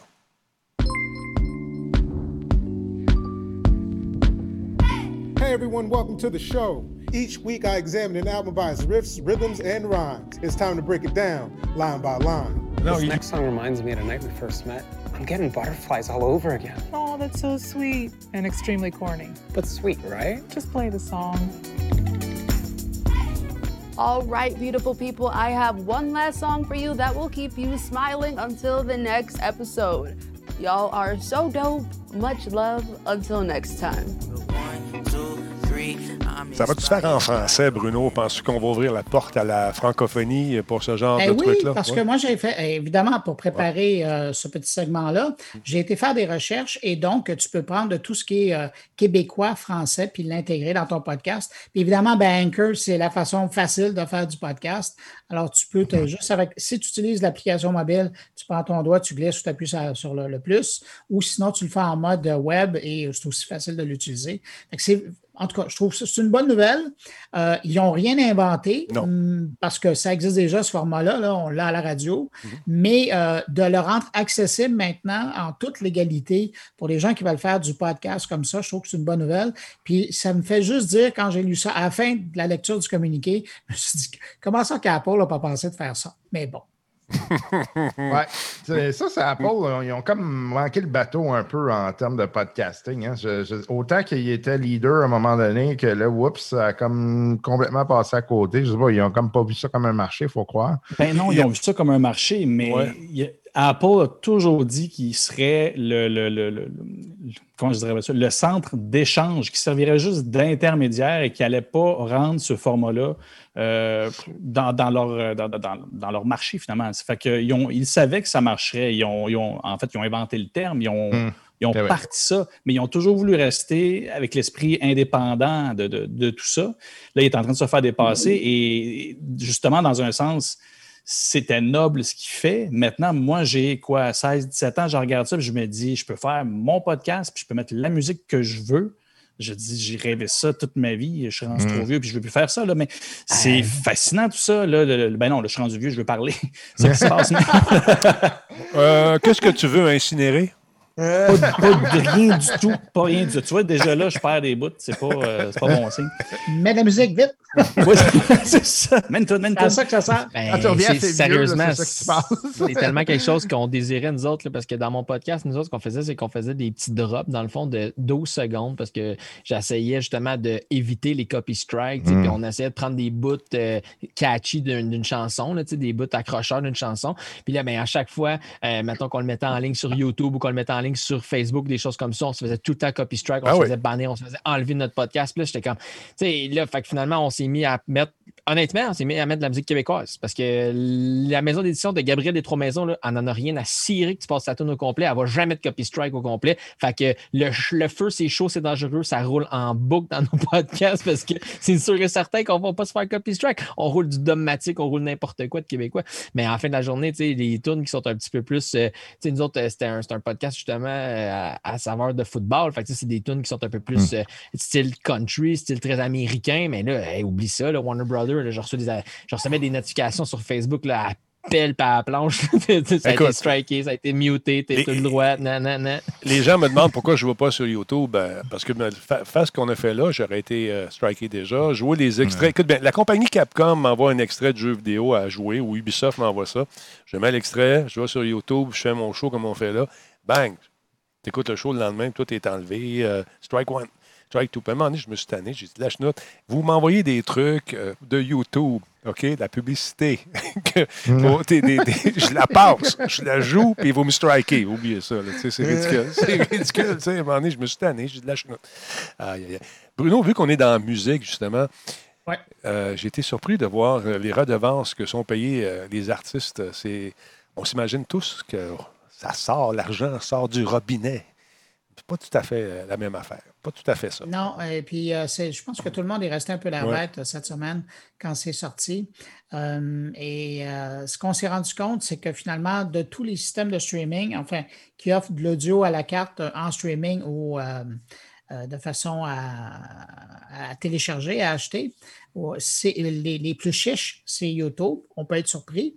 Et euh, ceux qui donnent le plus, ben, c'est Napster. Napster qui existe toujours, Mhm. qui est évidemment le petit frère du service qui avait rendu la- le téléchargement de fichiers MP3 très populaire au, au début euh, ou à la fin des années 90, début 2000.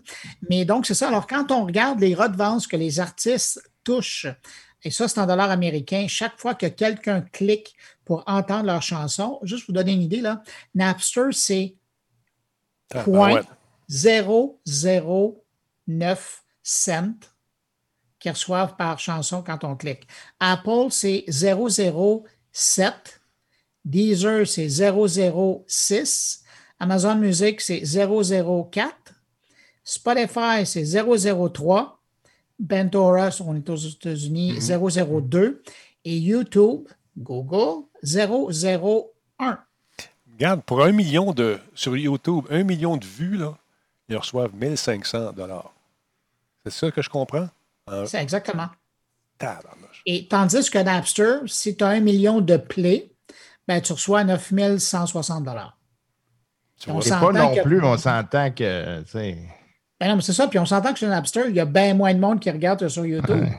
Fait que c'est affreux de voir la différence entre les deux.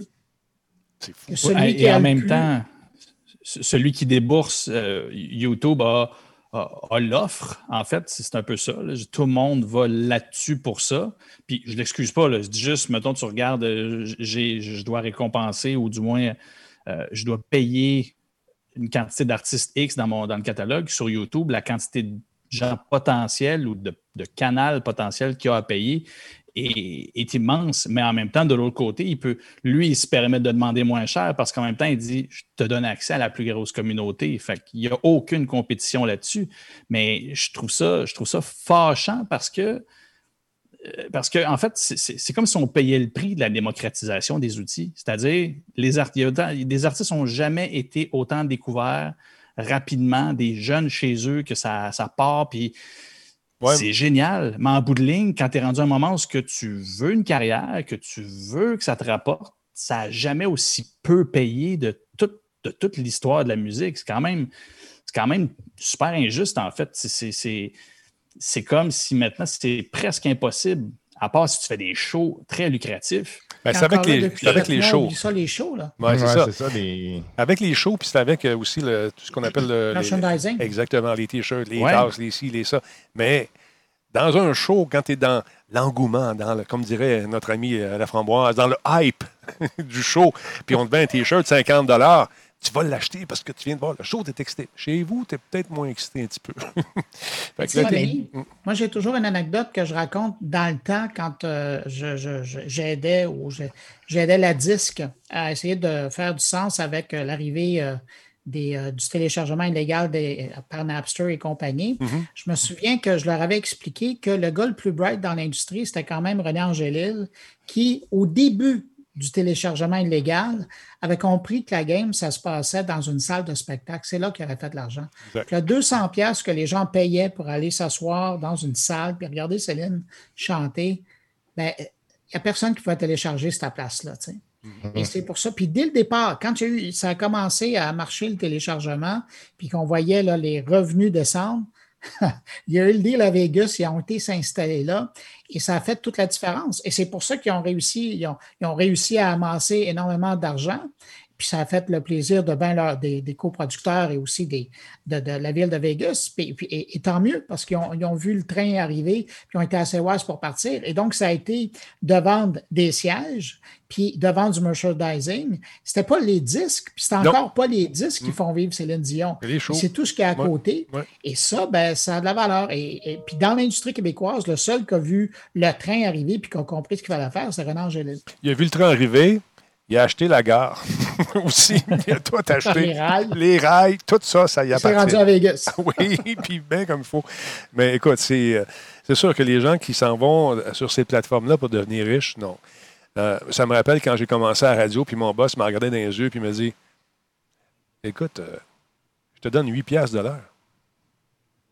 Ah, ouais, OK. Ah, ben merci. tu veux commencer, tu veux faire de la radio, il donne 8 piastres de. Là, tu jases avec tes collègues qui en ont 30, 35. euh, là, tu dis Bon, je viens de me faire fourrer. Ça, c'est la radio nuit le week-end. Oui, exactement. La nuit, le week-end, où il n'y a personne qui écoute, puis euh, tu commences à 2, tu finis à 6, 2 heures du matin. la nuit, c'était toi dans le temps? oui, c'est Denis la nuit, oui. Fait que tu vois, c'est. Ben, quand quand tu as un gérant un peu croche qui dit on va te mettre partout sur toutes les plateformes, mon ami, tu vas voir, pas de problème. On va te mettre partout. Là. Tu vas devenir. Je vais devenir. je- Tu vas devenir très populaire, je vais devenir très riche. Mais c'est, c'est, On est là-dedans. Puis là, les spectacles, il n'y en a plus. Fait que c'est rough euh, pour les artistes. On pense à vous autres, les gars, les filles qui faites euh, ce métier-là. C'est pas évident. C'est vraiment pas évident. Parlons d'Internet un petit peu, parce que oui, euh, l'Internet, euh, savez-vous, messieurs, qu'on est des pollueurs, messieurs, dames?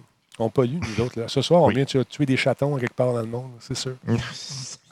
On est en train de polluer. Mais en fait, euh, ce qu'il faut comprendre, c'est que l'Internet est son propre est est son propre bourreau présentement. Parce que ce qui se passe, c'est que euh, L'Internet cause sa propre disparition, on pourrait dire. Donc, euh, ce qu'il faut comprendre, c'est que chaque ligne de code sur Internet, donc euh, chaque fois qu'on Google quelque chose, chaque fois qu'on va en ligne, qu'on consomme quelque chose, bien évidemment, il y a des centres de données, il y a des serveurs qui sont appelés à répondre, qui sont appelés à fournir la requête qu'on a faite.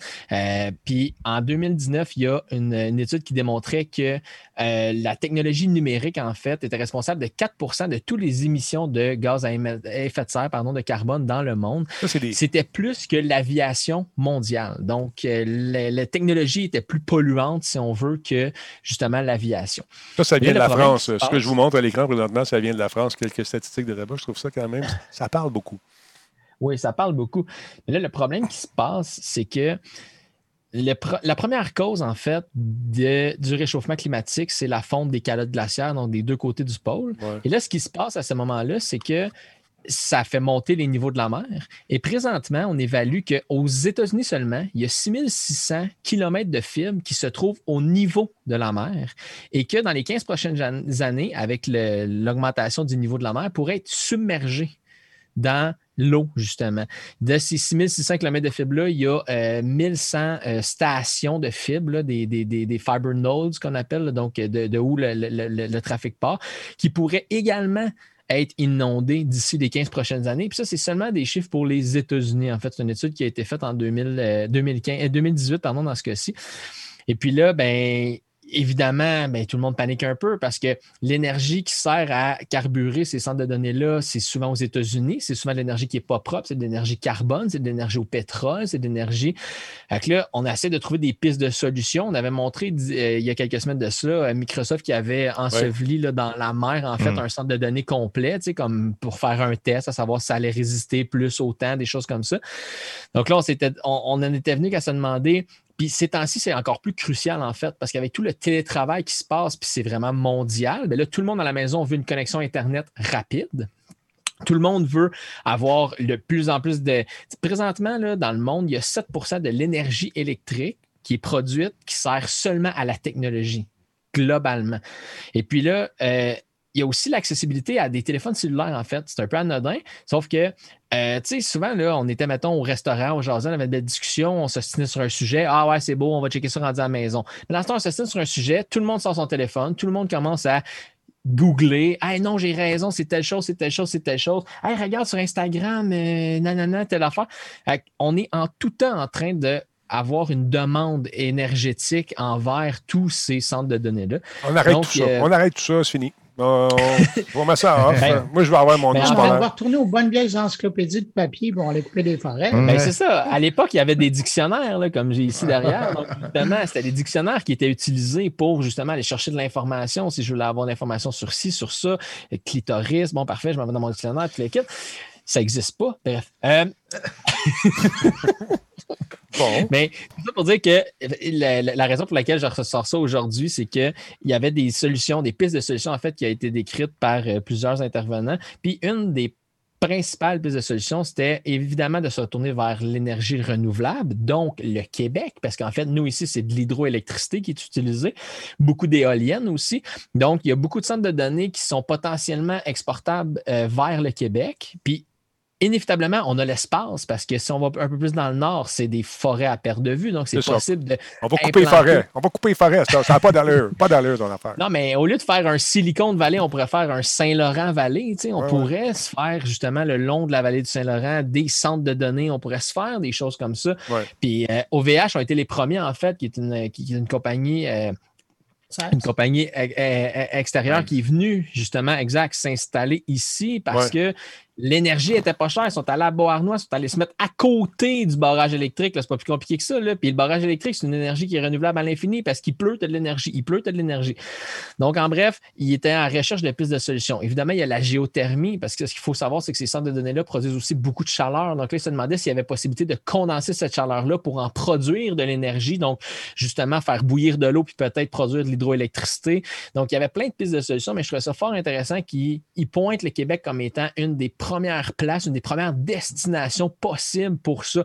On sait que côté technologique, on est quand même très populaire au Québec. On sait que côté jeux vidéo, par exemple, ben, Ubisoft se sont établis ici. Ils ont même eu fait une université ici, justement, le OVH, comme on parlait, qui est un centre de données, et c'est établi ici à Borna. Donc, je trouvais ça fort intéressant que euh, le, le- le Québec était mis de l'avant, était mis en premier plan pour justement pallier à des problèmes qui vont Mhm. finir par coûter cher, qui vont finir par être extrêmement problématiques parce que il donnait par exemple les feux de forêt qu'il y a eu présentement en Californie.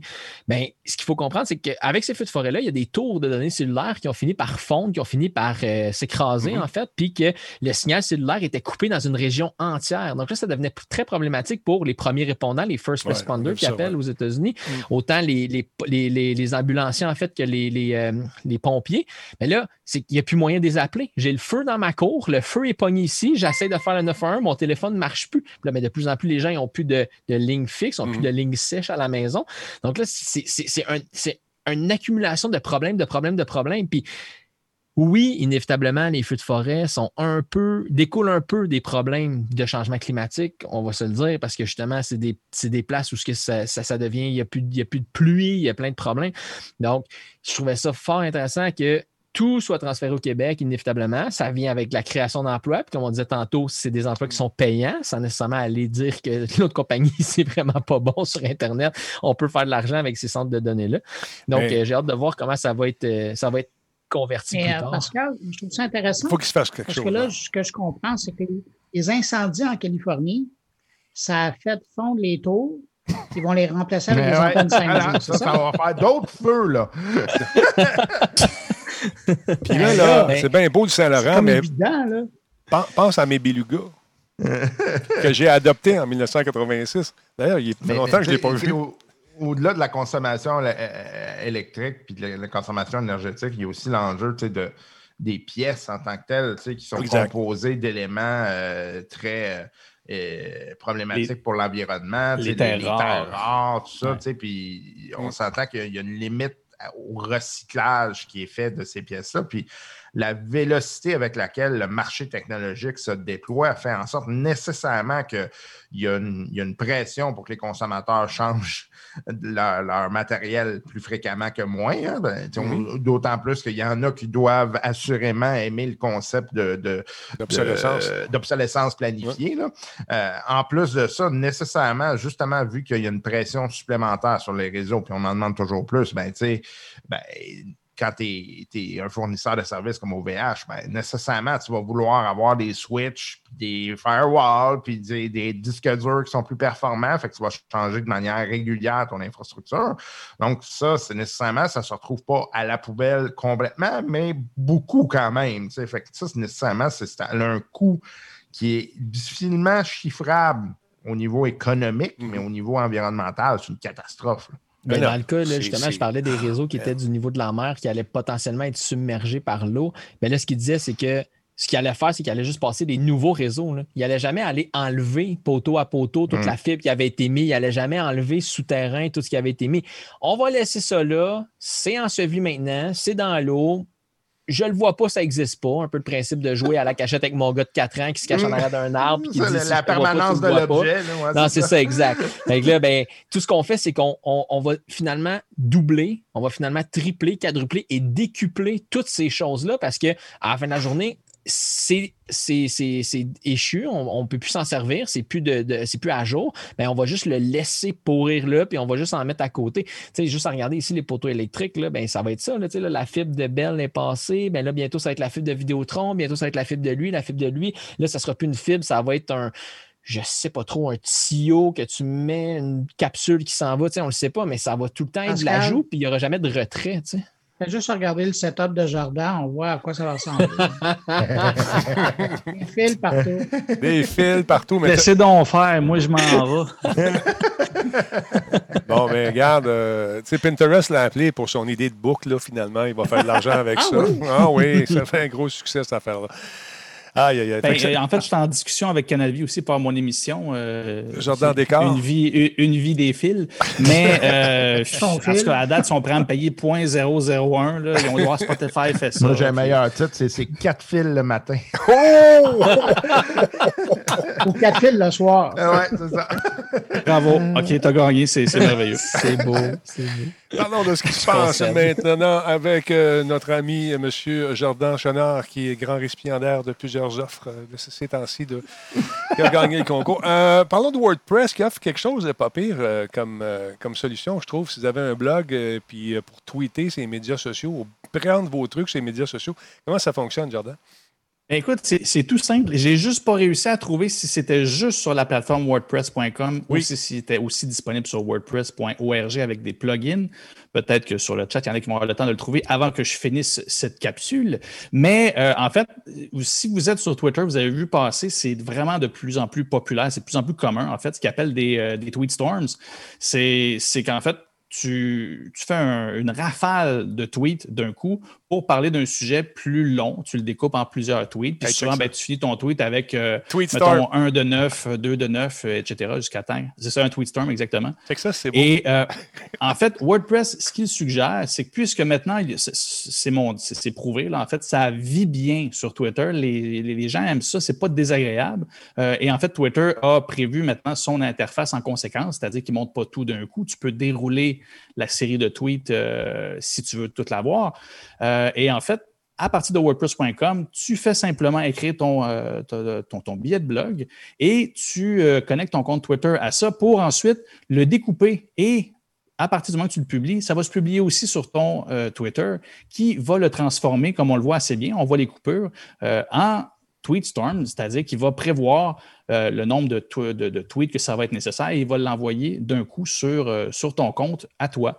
Euh, pour plusieurs, en fait, je, le vois d'autant plus, je, continue mon certificat en journalisme et Twitter, pour vrai, est une source vraiment intéressante en termes journalistiques et autant que le commun des mortels va cliquer sur les liens pour aller les lire, entre spécialistes, entre journalistes, souvent de pouvoir consommer l'information à même la plateforme Twitter, ça peut être quand même assez commode. Tu t'en sers pas nécessairement comme source, mais sur le pouce, tu as accès quand même à plus d'informations. Donc, pour vrai, cette plateforme-là, pour tout blogueur qui a une niche et qui sert de ressource auprès de, plusieurs personnes, c'est clairement quelque chose qui peut être intéressant. Euh, et c'est très bien fait, en fait. C'est fait directement par ceux qui s'occupent de, j'oublie le nom, le Jetpack. Exact. Et euh, c'est vraiment officiel. C'est pas juste un petit plugin out of nowhere, comme on dit en bon français. Et ça fonctionne très bien. Les exemples, c'est comme on homologué voit. par Twitter? Euh, je sais, pas- en fait, je ne sais pas si c'est homologué par Twitter, mais pour avoir vu les tests passés, c'est, euh, ça fonctionne très bien. C'est pas bloqué, c'est pas détecté comme quelque chose de, de, de- de- de- de- en fait, de, de malsain. Ou bref, on parlait qu'il y a des mécanismes maintenant sur Twitter. Ça, ça fonctionne très bien. Donc, je ne sais pas si c'est homologué, mais on s'entend que Jetpack et WordPress, c'est une, un- ils ont livré le produit officiellement de par leur blog.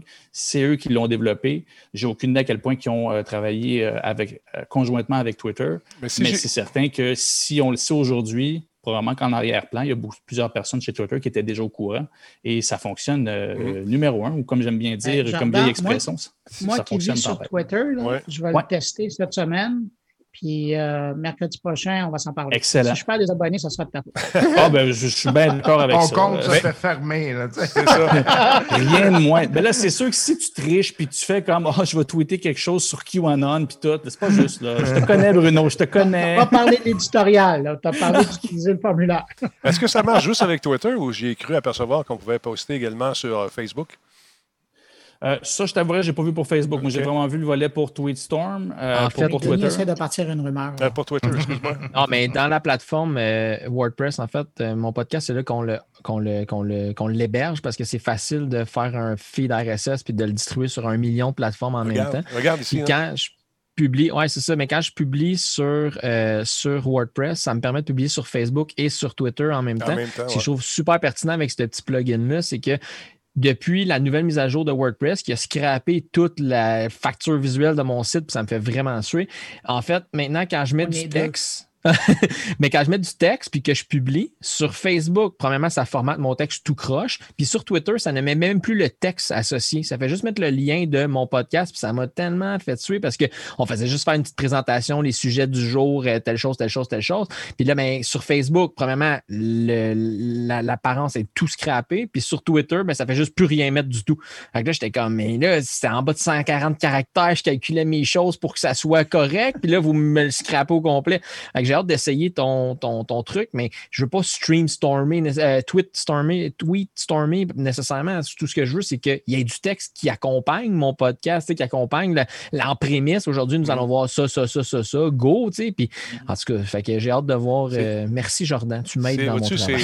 Ça, ça me fait plaisir. Puis je vais, euh, Jordan. euh, je vais faire une petite citation là, de Almost to All sur, euh, sur le chat qui dit que tout ce que Jetpack fait habituellement, c'est disponible sur .com et sur .org. Donc, si la- l'expérience qu'il dit avoir, euh, ou elle, ben, ça devrait être disponible aussi sur .org. Donc, euh, vous me tiendrez au courant. Vois-tu, les frais, c'est euh, personnel, c'est 60$ piastres par année.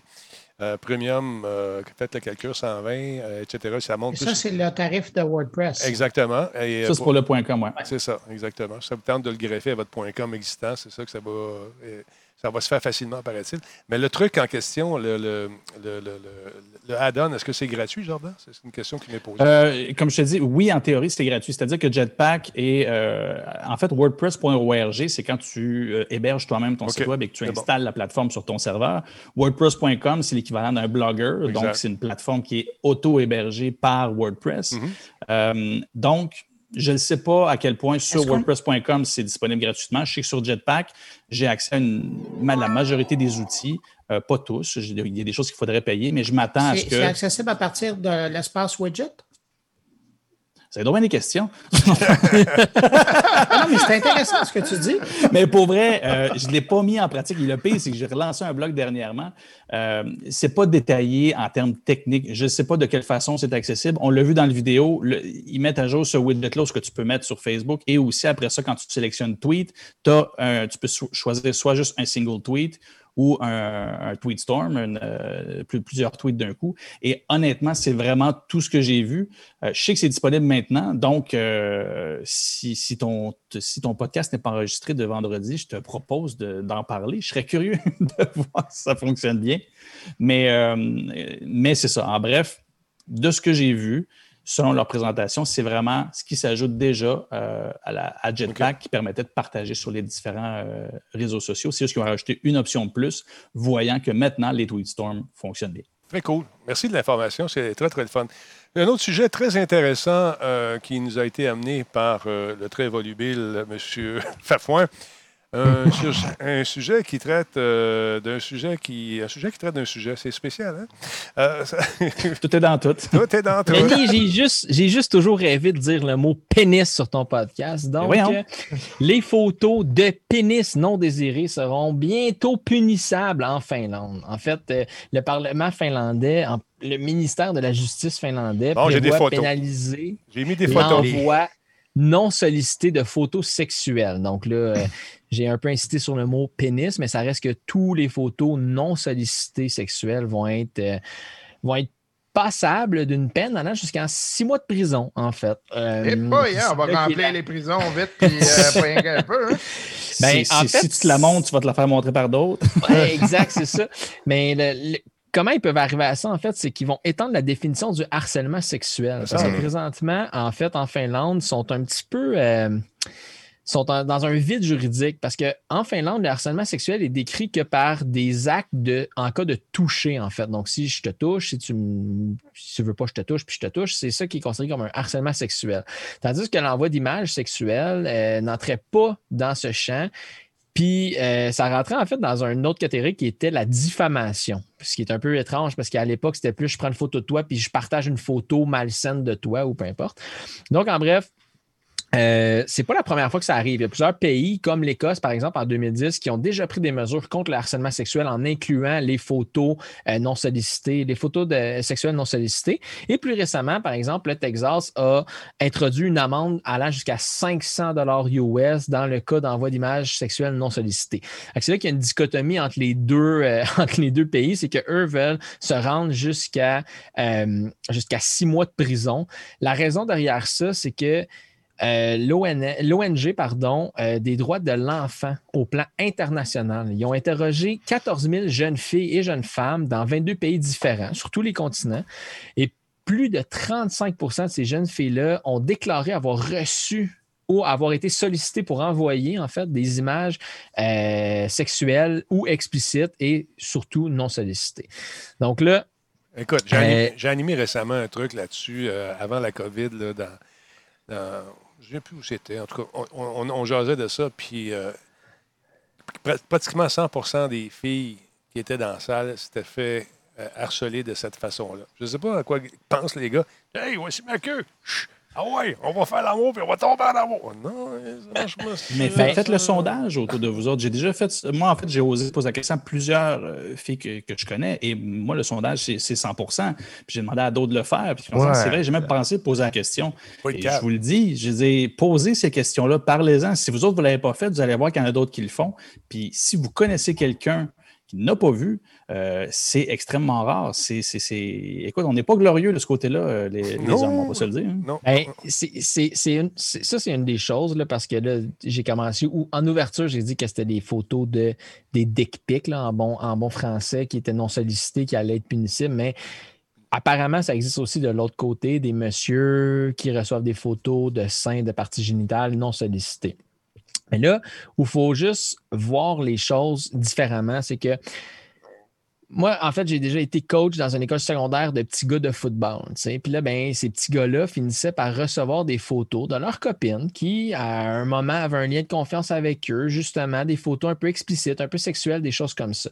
Et ce que je leur disais, puis ce que je, je martelais, en fait, c'est de dire, premièrement, aussitôt que tu reçois cette photo-là, tu dois la supprimer de ton téléphone. Parce que si c'est dans ton téléphone, c'est possession de pornographie juvénile. Parce que même si c'est ta blonde que tu aimes beaucoup ou que tu l'aimes beaucoup et qu'elle t'envoie ça, c'est de la pornographie juvénile parce que c'est une photo explicite nue d'une fille mineure. Tu n'as pas le droit d'avoir ça. Et plus encore, envoie-la pas à ton corps arrière, envoie-la pas à ton aux joueurs de ligne offensive parce que là, c'est de la distribution de matériel pornographique juvénile et c'est mhm. extrêmement grave. Donc, il y avait une intervention qui avait été faite dans une école à l'époque, puis moi, j'avais sauté un peu sur l'occasion pour justement essayer de sensibiliser mes jeunes. Donc là, avec les gens qu'il y, a dans le, dans le chat, je fais juste dire, ben, si vous êtes propriétaire d'un enfant, euh, mâle ou femme, ben, d'une manière ou d'une autre, dites-leur de. Moi, je l'ai entendu. Je suis ah, écoute, on va le laisser finir, mais ça restera pas de même. Ben, c'est ça. Oui, ouais, c'est ça. Moi, j'en ai deux. Là. J'en ai, je suis propriétaire de deux enfants présentement. Là. Je les possède. C'est ça qui est arrivé. Deux aussi. et, si vous êtes deux bibliothèques puis deux enfants. Et, si, vous, êtes propriétaire d'un pénis, gardez-le dans vos culottes. On me demande quel modèle, quelle année. J'ai un modèle gars 2016, j'ai un modèle fille 2018. En tout cas, c'est une longue histoire. Non, mais plus sérieusement, c'est qu'il faut faire attention, juste sensibiliser les filles, euh, nos, jeunes filles, en fait, à l'envoi de ce genre de photos-là. Parce qu'une fois que c'était en les mains quelqu'un d'autre, on ne sait pas jusqu'où ça peut aller. Puis c'est surtout sensibiliser nos petits garçons à dire si tu en reçois, passe une belle soirée, puis après ça, supprime-le parce que ça peut devenir problématique pour toi. Mais là, on s'attaque à un autre genre de, choses qui est justement l'envoi de photos non sollicitées. Parce que ça, c'est plus dans le monde adulte, justement. Puis sur les plateformes de réseaux sociaux, sur les plateformes justement d'applications de, de rencontres, ça a l'air que c'est extrêmement fréquent que Salut, ça va? Oui, bam, pénis. Puis là, t'es comme, OK, y a-tu moyen qu'on se demande notre signe astrologique avant de se rendre là? Ouais, mais ce que je trouve très cool, c'est quand les filles décident de dire, OK, tu veux jouer à ça, tu veux montrer ton, ton, ton, ouais, ta, ta patente, pogne un screen grab, le nom du gars, bang, mets ça sur les médias sociaux. Ça doit être assez gênant. Mais paraît-il qu'ils n'ont pas le droit de faire ça non plus. Non, Ben, c'est parce que tu n'as pas le- plus le droit de, re- de, de- de- Voilà. c'est ça, t'as pas le droit de, de- de redistribuer de la pornographie, en fait. Fait- Ouais, ça parce demeure. que- C'est maintenant au code de la loi, euh, il me semble, le, le revenge porn qu'ils appellent. Tu n'as pas le droit de faire ça. C'est ça. Mais imagine-toi que tu vois ton nom associé à ça sur ta page Ben, web. Le mieux, le mieux euh, ce que tu dis, Jordan, c'est vrai que j'ai pas le droit de republier de manière publique, en fait, des photos pornographiques qui m'ont été envoyées. Par contre, il n'y a, pas de loi qui décrit la, la, public- la, la republication privée. Fait que là, ce qui est arrivé récemment, un, un mouvement sur euh, Instagram, c'est que les filles qui recevaient ça Ouais. allaient voir le profil du gars, trouvaient leur maman et envoyaient ça à leur maman. Et- Fait que là, la, la- la sensibilisation, parce que la conclusion de l'article, c'était- ça. C'était de dire si tu envoies une photo que tu serais jamais à l'aise d'envoyer à ta mère, envoie-le pas à une parfaite inconnue.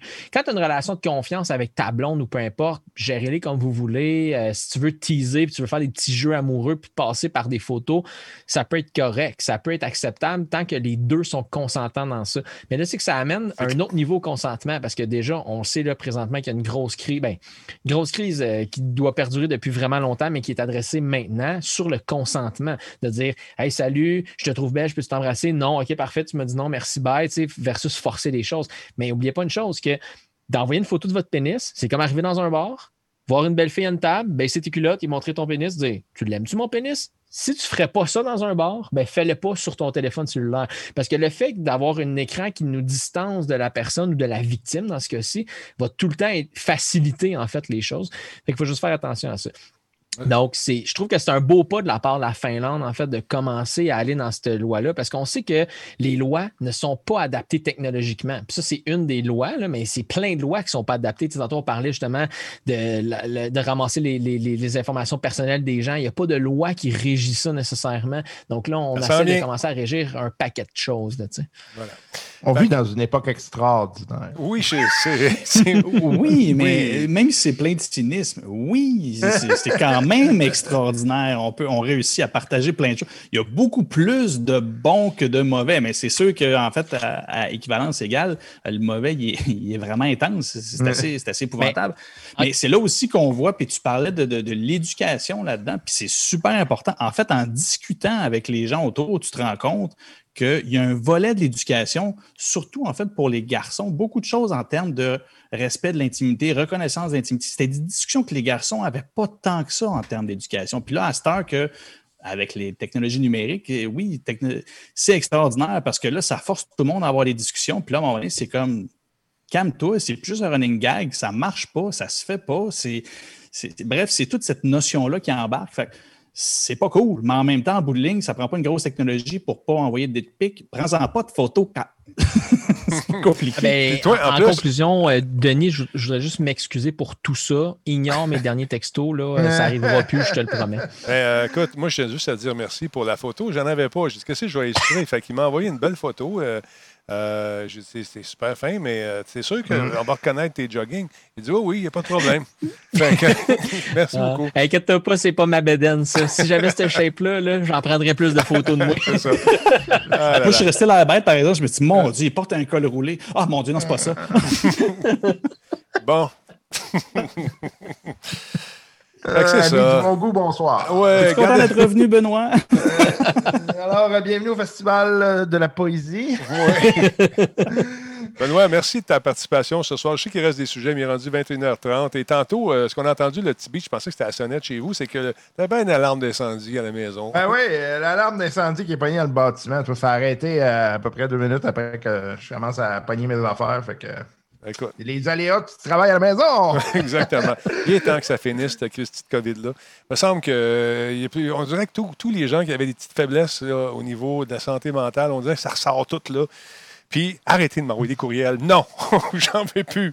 J'en veux plus. Arrêtez ça, les gens. euh, Je, je- je- je veux bien vous aider quand je le peux, mais il y a des champs d'expertise que je n'ai pas cette expertise-là. Écrivez à Bruno.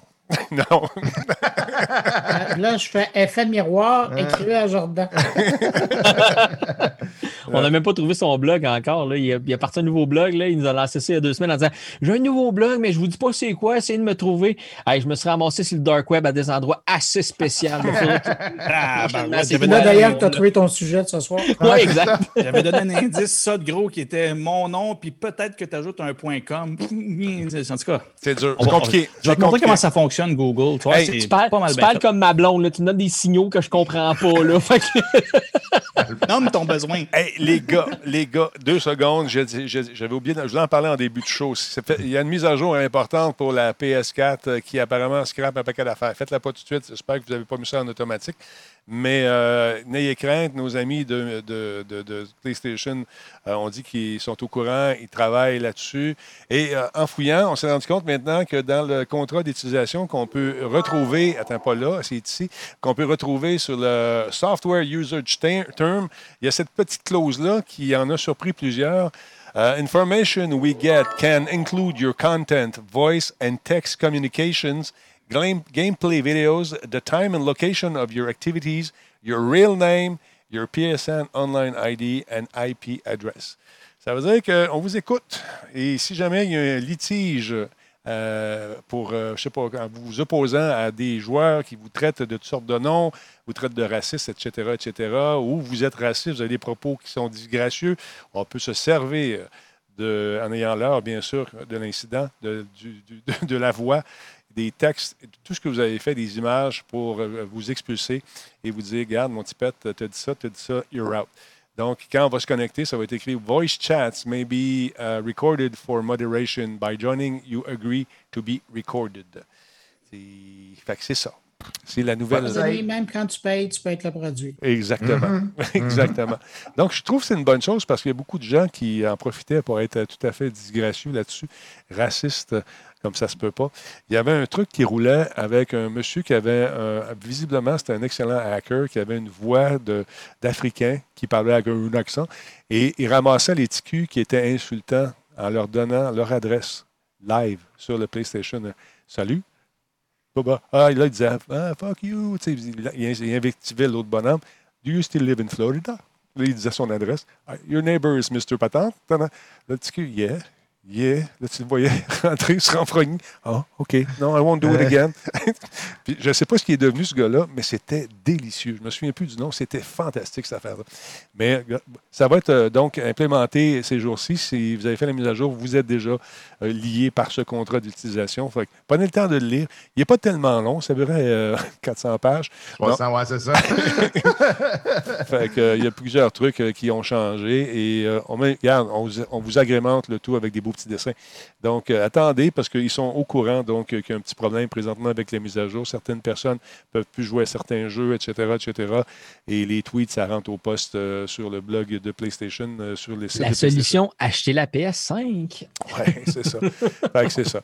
Messieurs, Benoît, je te remercie tout d'abord d'être pris, euh, d'être pris le temps de venir faire un tour et d'être pris dans ton feu. Parle un peu, Benoît, qu'on je de le voir, lui. C'est toi qui. Là, euh, je suis en train de cuire tranquillement. Là, je suis à 350. euh, ça va monter. Là. Ah, tu reviendras faire un tour quand tu veux, mon Ben. C'est toujours agréable. Tellement. Il faudrait qu'on fasse notre show surprise à un moment donné aussi. Oui, c'est ça. euh, fameux show surprise. Là, il faudrait demander à Ben s'il est disponible. Pas à Ben, à, voyons, à- à Frank. Et aussi Ouais. à Yann. Yann est toujours disponible s'il y a de la bouffe, mais là, on ne peut plus se voir. Ouais, ben là, c'est ouais, c'est ça. C'est parce qu'avant, il était disponible quand tu avais des jeux. Là. Depuis qu'ils sont digital, euh, c'est un, c'est un- autre enjeu. On ne le voit plus. On le voit plus. Non. Euh, je te laisse aller. Merci beaucoup, Ben. Attention à toi. Merci. Au plaisir. Euh, Monsieur Gouliel Minetti, toujours un plaisir de vous retrouver. Encore une fois, merci. Et est-ce que qu'est-ce qu'il y a à l'horaire pour votre podcast cette semaine? Euh, cette semaine, on parle d'un projet de studio de podcast euh, communautaire ou ouvert à, à Montréal. Cool. Il y a l'initiative We the Internet qui veut savoir à travers le monde ce que pensent les utilisateurs de l'Internet. Et puis aussi une entrevue avec euh, le créateur d'une nouvelle application qui veut déjouer la contrefaçon. Oh, j'aime commencent ça. avec les montres, mais après, ils veulent aller dans différents produits euh, qui, et avec une application. Ça, ça va être le, le Shazam de la contrefaçon. Alors, C'est fort intéressant. Initiative suisse et donc euh, toutes ces entrevues-là et d'autres dans moncarnet.com à compter de vendredi matin. Très cool. On va écouter ça. Merci beaucoup, euh, Benoît. Euh, pas Benoît, euh, Bruno, pardon. Euh, Monsieur Laframboise, vous avez cessé de, fa- de- de faire du podcast. Les gens veulent savoir pourquoi? J'ai pas cessé de faire Ben, du vous podcast. êtes moins On- présent, me dit-on à l'oreille. Pourquoi? Le- Ben, en, fait, le stream Voilà. a quitté ma vie tranquillement pas vite parce que streamer avec deux enfants, avec une horaire de Ouais, mais là, c'est les bains, ouais, mais là, c'est le souper, ouais, mais là, ci, ouais, mais là, ça, me laissait beaucoup moins de temps. Donc, j'ai décidé de m'investir ici à Radio Talbot euh, une fois aux deux semaines. Parfait, Donc, euh, je vais prendre le temps de, de te remercier, en fait, encore une fois, de me donner la chance de participer à, à cette belle aventure. Puis, messieurs, ce soir, je vais juste vous petit moment d'émotion. En fait, j'ai vraiment été choyé et heureux en fait, de côtoyer le panel avec vous. C'était vraiment pertinent, c'était vraiment intéressant. Puis, euh, j'espère avoir été à la hauteur pour vous. Donc, euh, voilà. Donc, j'ai été vraiment, vraiment content. Euh, puis, au début, en off the record, j'ai rigolé un peu de Jordan, mais à chaque semaine, tu nous apportes sur des pistes un peu. puis, même aujourd'hui, tu m'as fait découvrir un produit que j'allais probablement moi-même utiliser. Donc, merci de ta pertinence légendaire et à chaque semaine. Donc, messieurs, je vous souhaite une bonne semaine. Toutes ces sages paroles. Merci beaucoup. Euh, il est fin, hein? Il est fin, je vous l'avais dit, il était fin. Mmh. Il est- Fait qu'ils sont fins. T'es-tu ému? de temps en temps. Mon père disait, disait, tant qu'ils sont fins. Ça veut dire qu'il revient dans deux semaines. hein. Ouais, on pensait pas. Là, on avait levé à main levée tantôt. On avait voté à main levée avant qu'il arrive. Je pense qu'on va, le- on va l'inviter.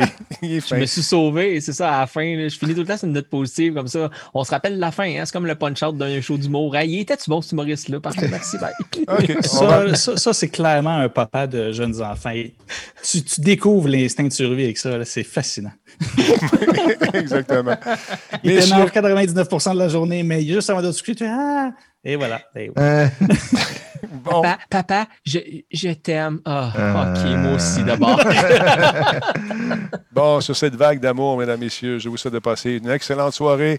Mon nom est Denis Talbot, et pas vous. Vous êtes chanceux. Salut! On va pas, pas présenter, mais salut. Ah, attends un peu, on va revenir. Je te- Parce que tu viens de parler. Ah, Jordan, ah, euh, Jordan, Jordan. J'ai reçu un pas. hommage c'est pendant Ah, 10 minutes, je peux ok. même pas parler. Ah, ça, oui, Jordan, ça, je m'excuse. Où avais-je la tête? Dans le cul. Ah, T'envoies bon, pas on a de fait le tour photos, de c'est l'anatomie. correct. à soir. Envoie juste en pas de photos, s'il vous plaît. Alors, Jordan, toi, père de deux filles, euh, comment vas-tu? Ça va très bien. Euh, je voulais dire merci pour vrai à tout le monde. Euh, OK, bye. On, on avait beau être quoi, 6, 5, 3, je sais plus, je sais plus compter, j'ai perdu le, le- On était beaucoup. Denis a dû de la misère à suivre la game, là, mais au final, Ah, du beau contenu. Merci. Merci à tout le monde. Merci à Pascal aussi. euh, c'est- cet hommage, je, je suis- je- je- je suis plus- tout plein de touché. Et merci sur le chat à tout le monde. Pour vrai, je le dis à chaque fois, là, en tant qu'être euh, dans, dans les fleurs, tu as une communauté de feu. Les, les, les, les, les modérateurs font un job merveilleux. C'est tout le temps le fun. Fait que merci à tout le monde. C'est les meilleurs. Je le dis tout le temps, c'est les meilleurs, mes modéraux. Essayez pas d'en avoir des meilleurs, ils sont là. Euh, euh, J'ai un peu la tête dans le cul parce que je, suis je fais une pneumonie. Oh my God, OK. OK? Puis là, je prends des médicaments. Ça va bien pendant un petit bout de temps, mais à un moment donné, ça, on a que. J'en perds des bouts. Puis les nouvelles que j'ai faites, euh, page plate Twitter, c'était pour demain. je, me, je me suis juste trompé. je me suis juste trompé de nom. C'est ça, tu comprends? Fait que là, je voyais, on commençait qu'ils ne comprennent rien. Parce que Denis, c'était une nouvelle de demain. Ah! Puis là, j'ai copié, quand vous m'envoyez vos nouvelles, je copie le nom, vos noms sur les feuilles. Puis là, j'ai copié le nom de Jordan sur mes feuilles. Ça se peut. fait que c'est plus des nouvelles, c'est rendu des vieilles ailes. Fait qu'il va falloir que tu t'en trouves des nouvelles. Ah, je vais en trouver plein. Il y en a tellement. Fait que c'est ça qui est ça. Merci. Je peux-tu peser ces pitons bye là? Tout le monde est content? Oui, euh, bon. je te le permets. OK, merci Jordan. Attention à toi. Merci Ben. Merci M. Fafouin. Merci. Et merci à vous tous et toutes. Doigt, piton, levez ça ici. Ça, c'est beau. Ben, c'est piton. Merci Slow Car. Super bien. Je pense que j'étais un peu trop détendu. Salut! Ah, Parle de bon piton.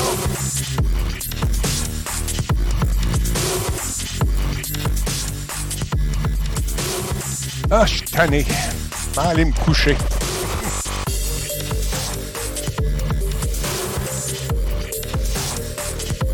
Ah, c'est bon ces petites pilules-là, mais j'en perds des bouts.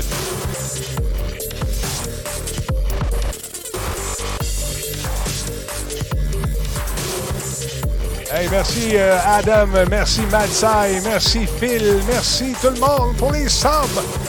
C'est Denis Talbot. Bye bye!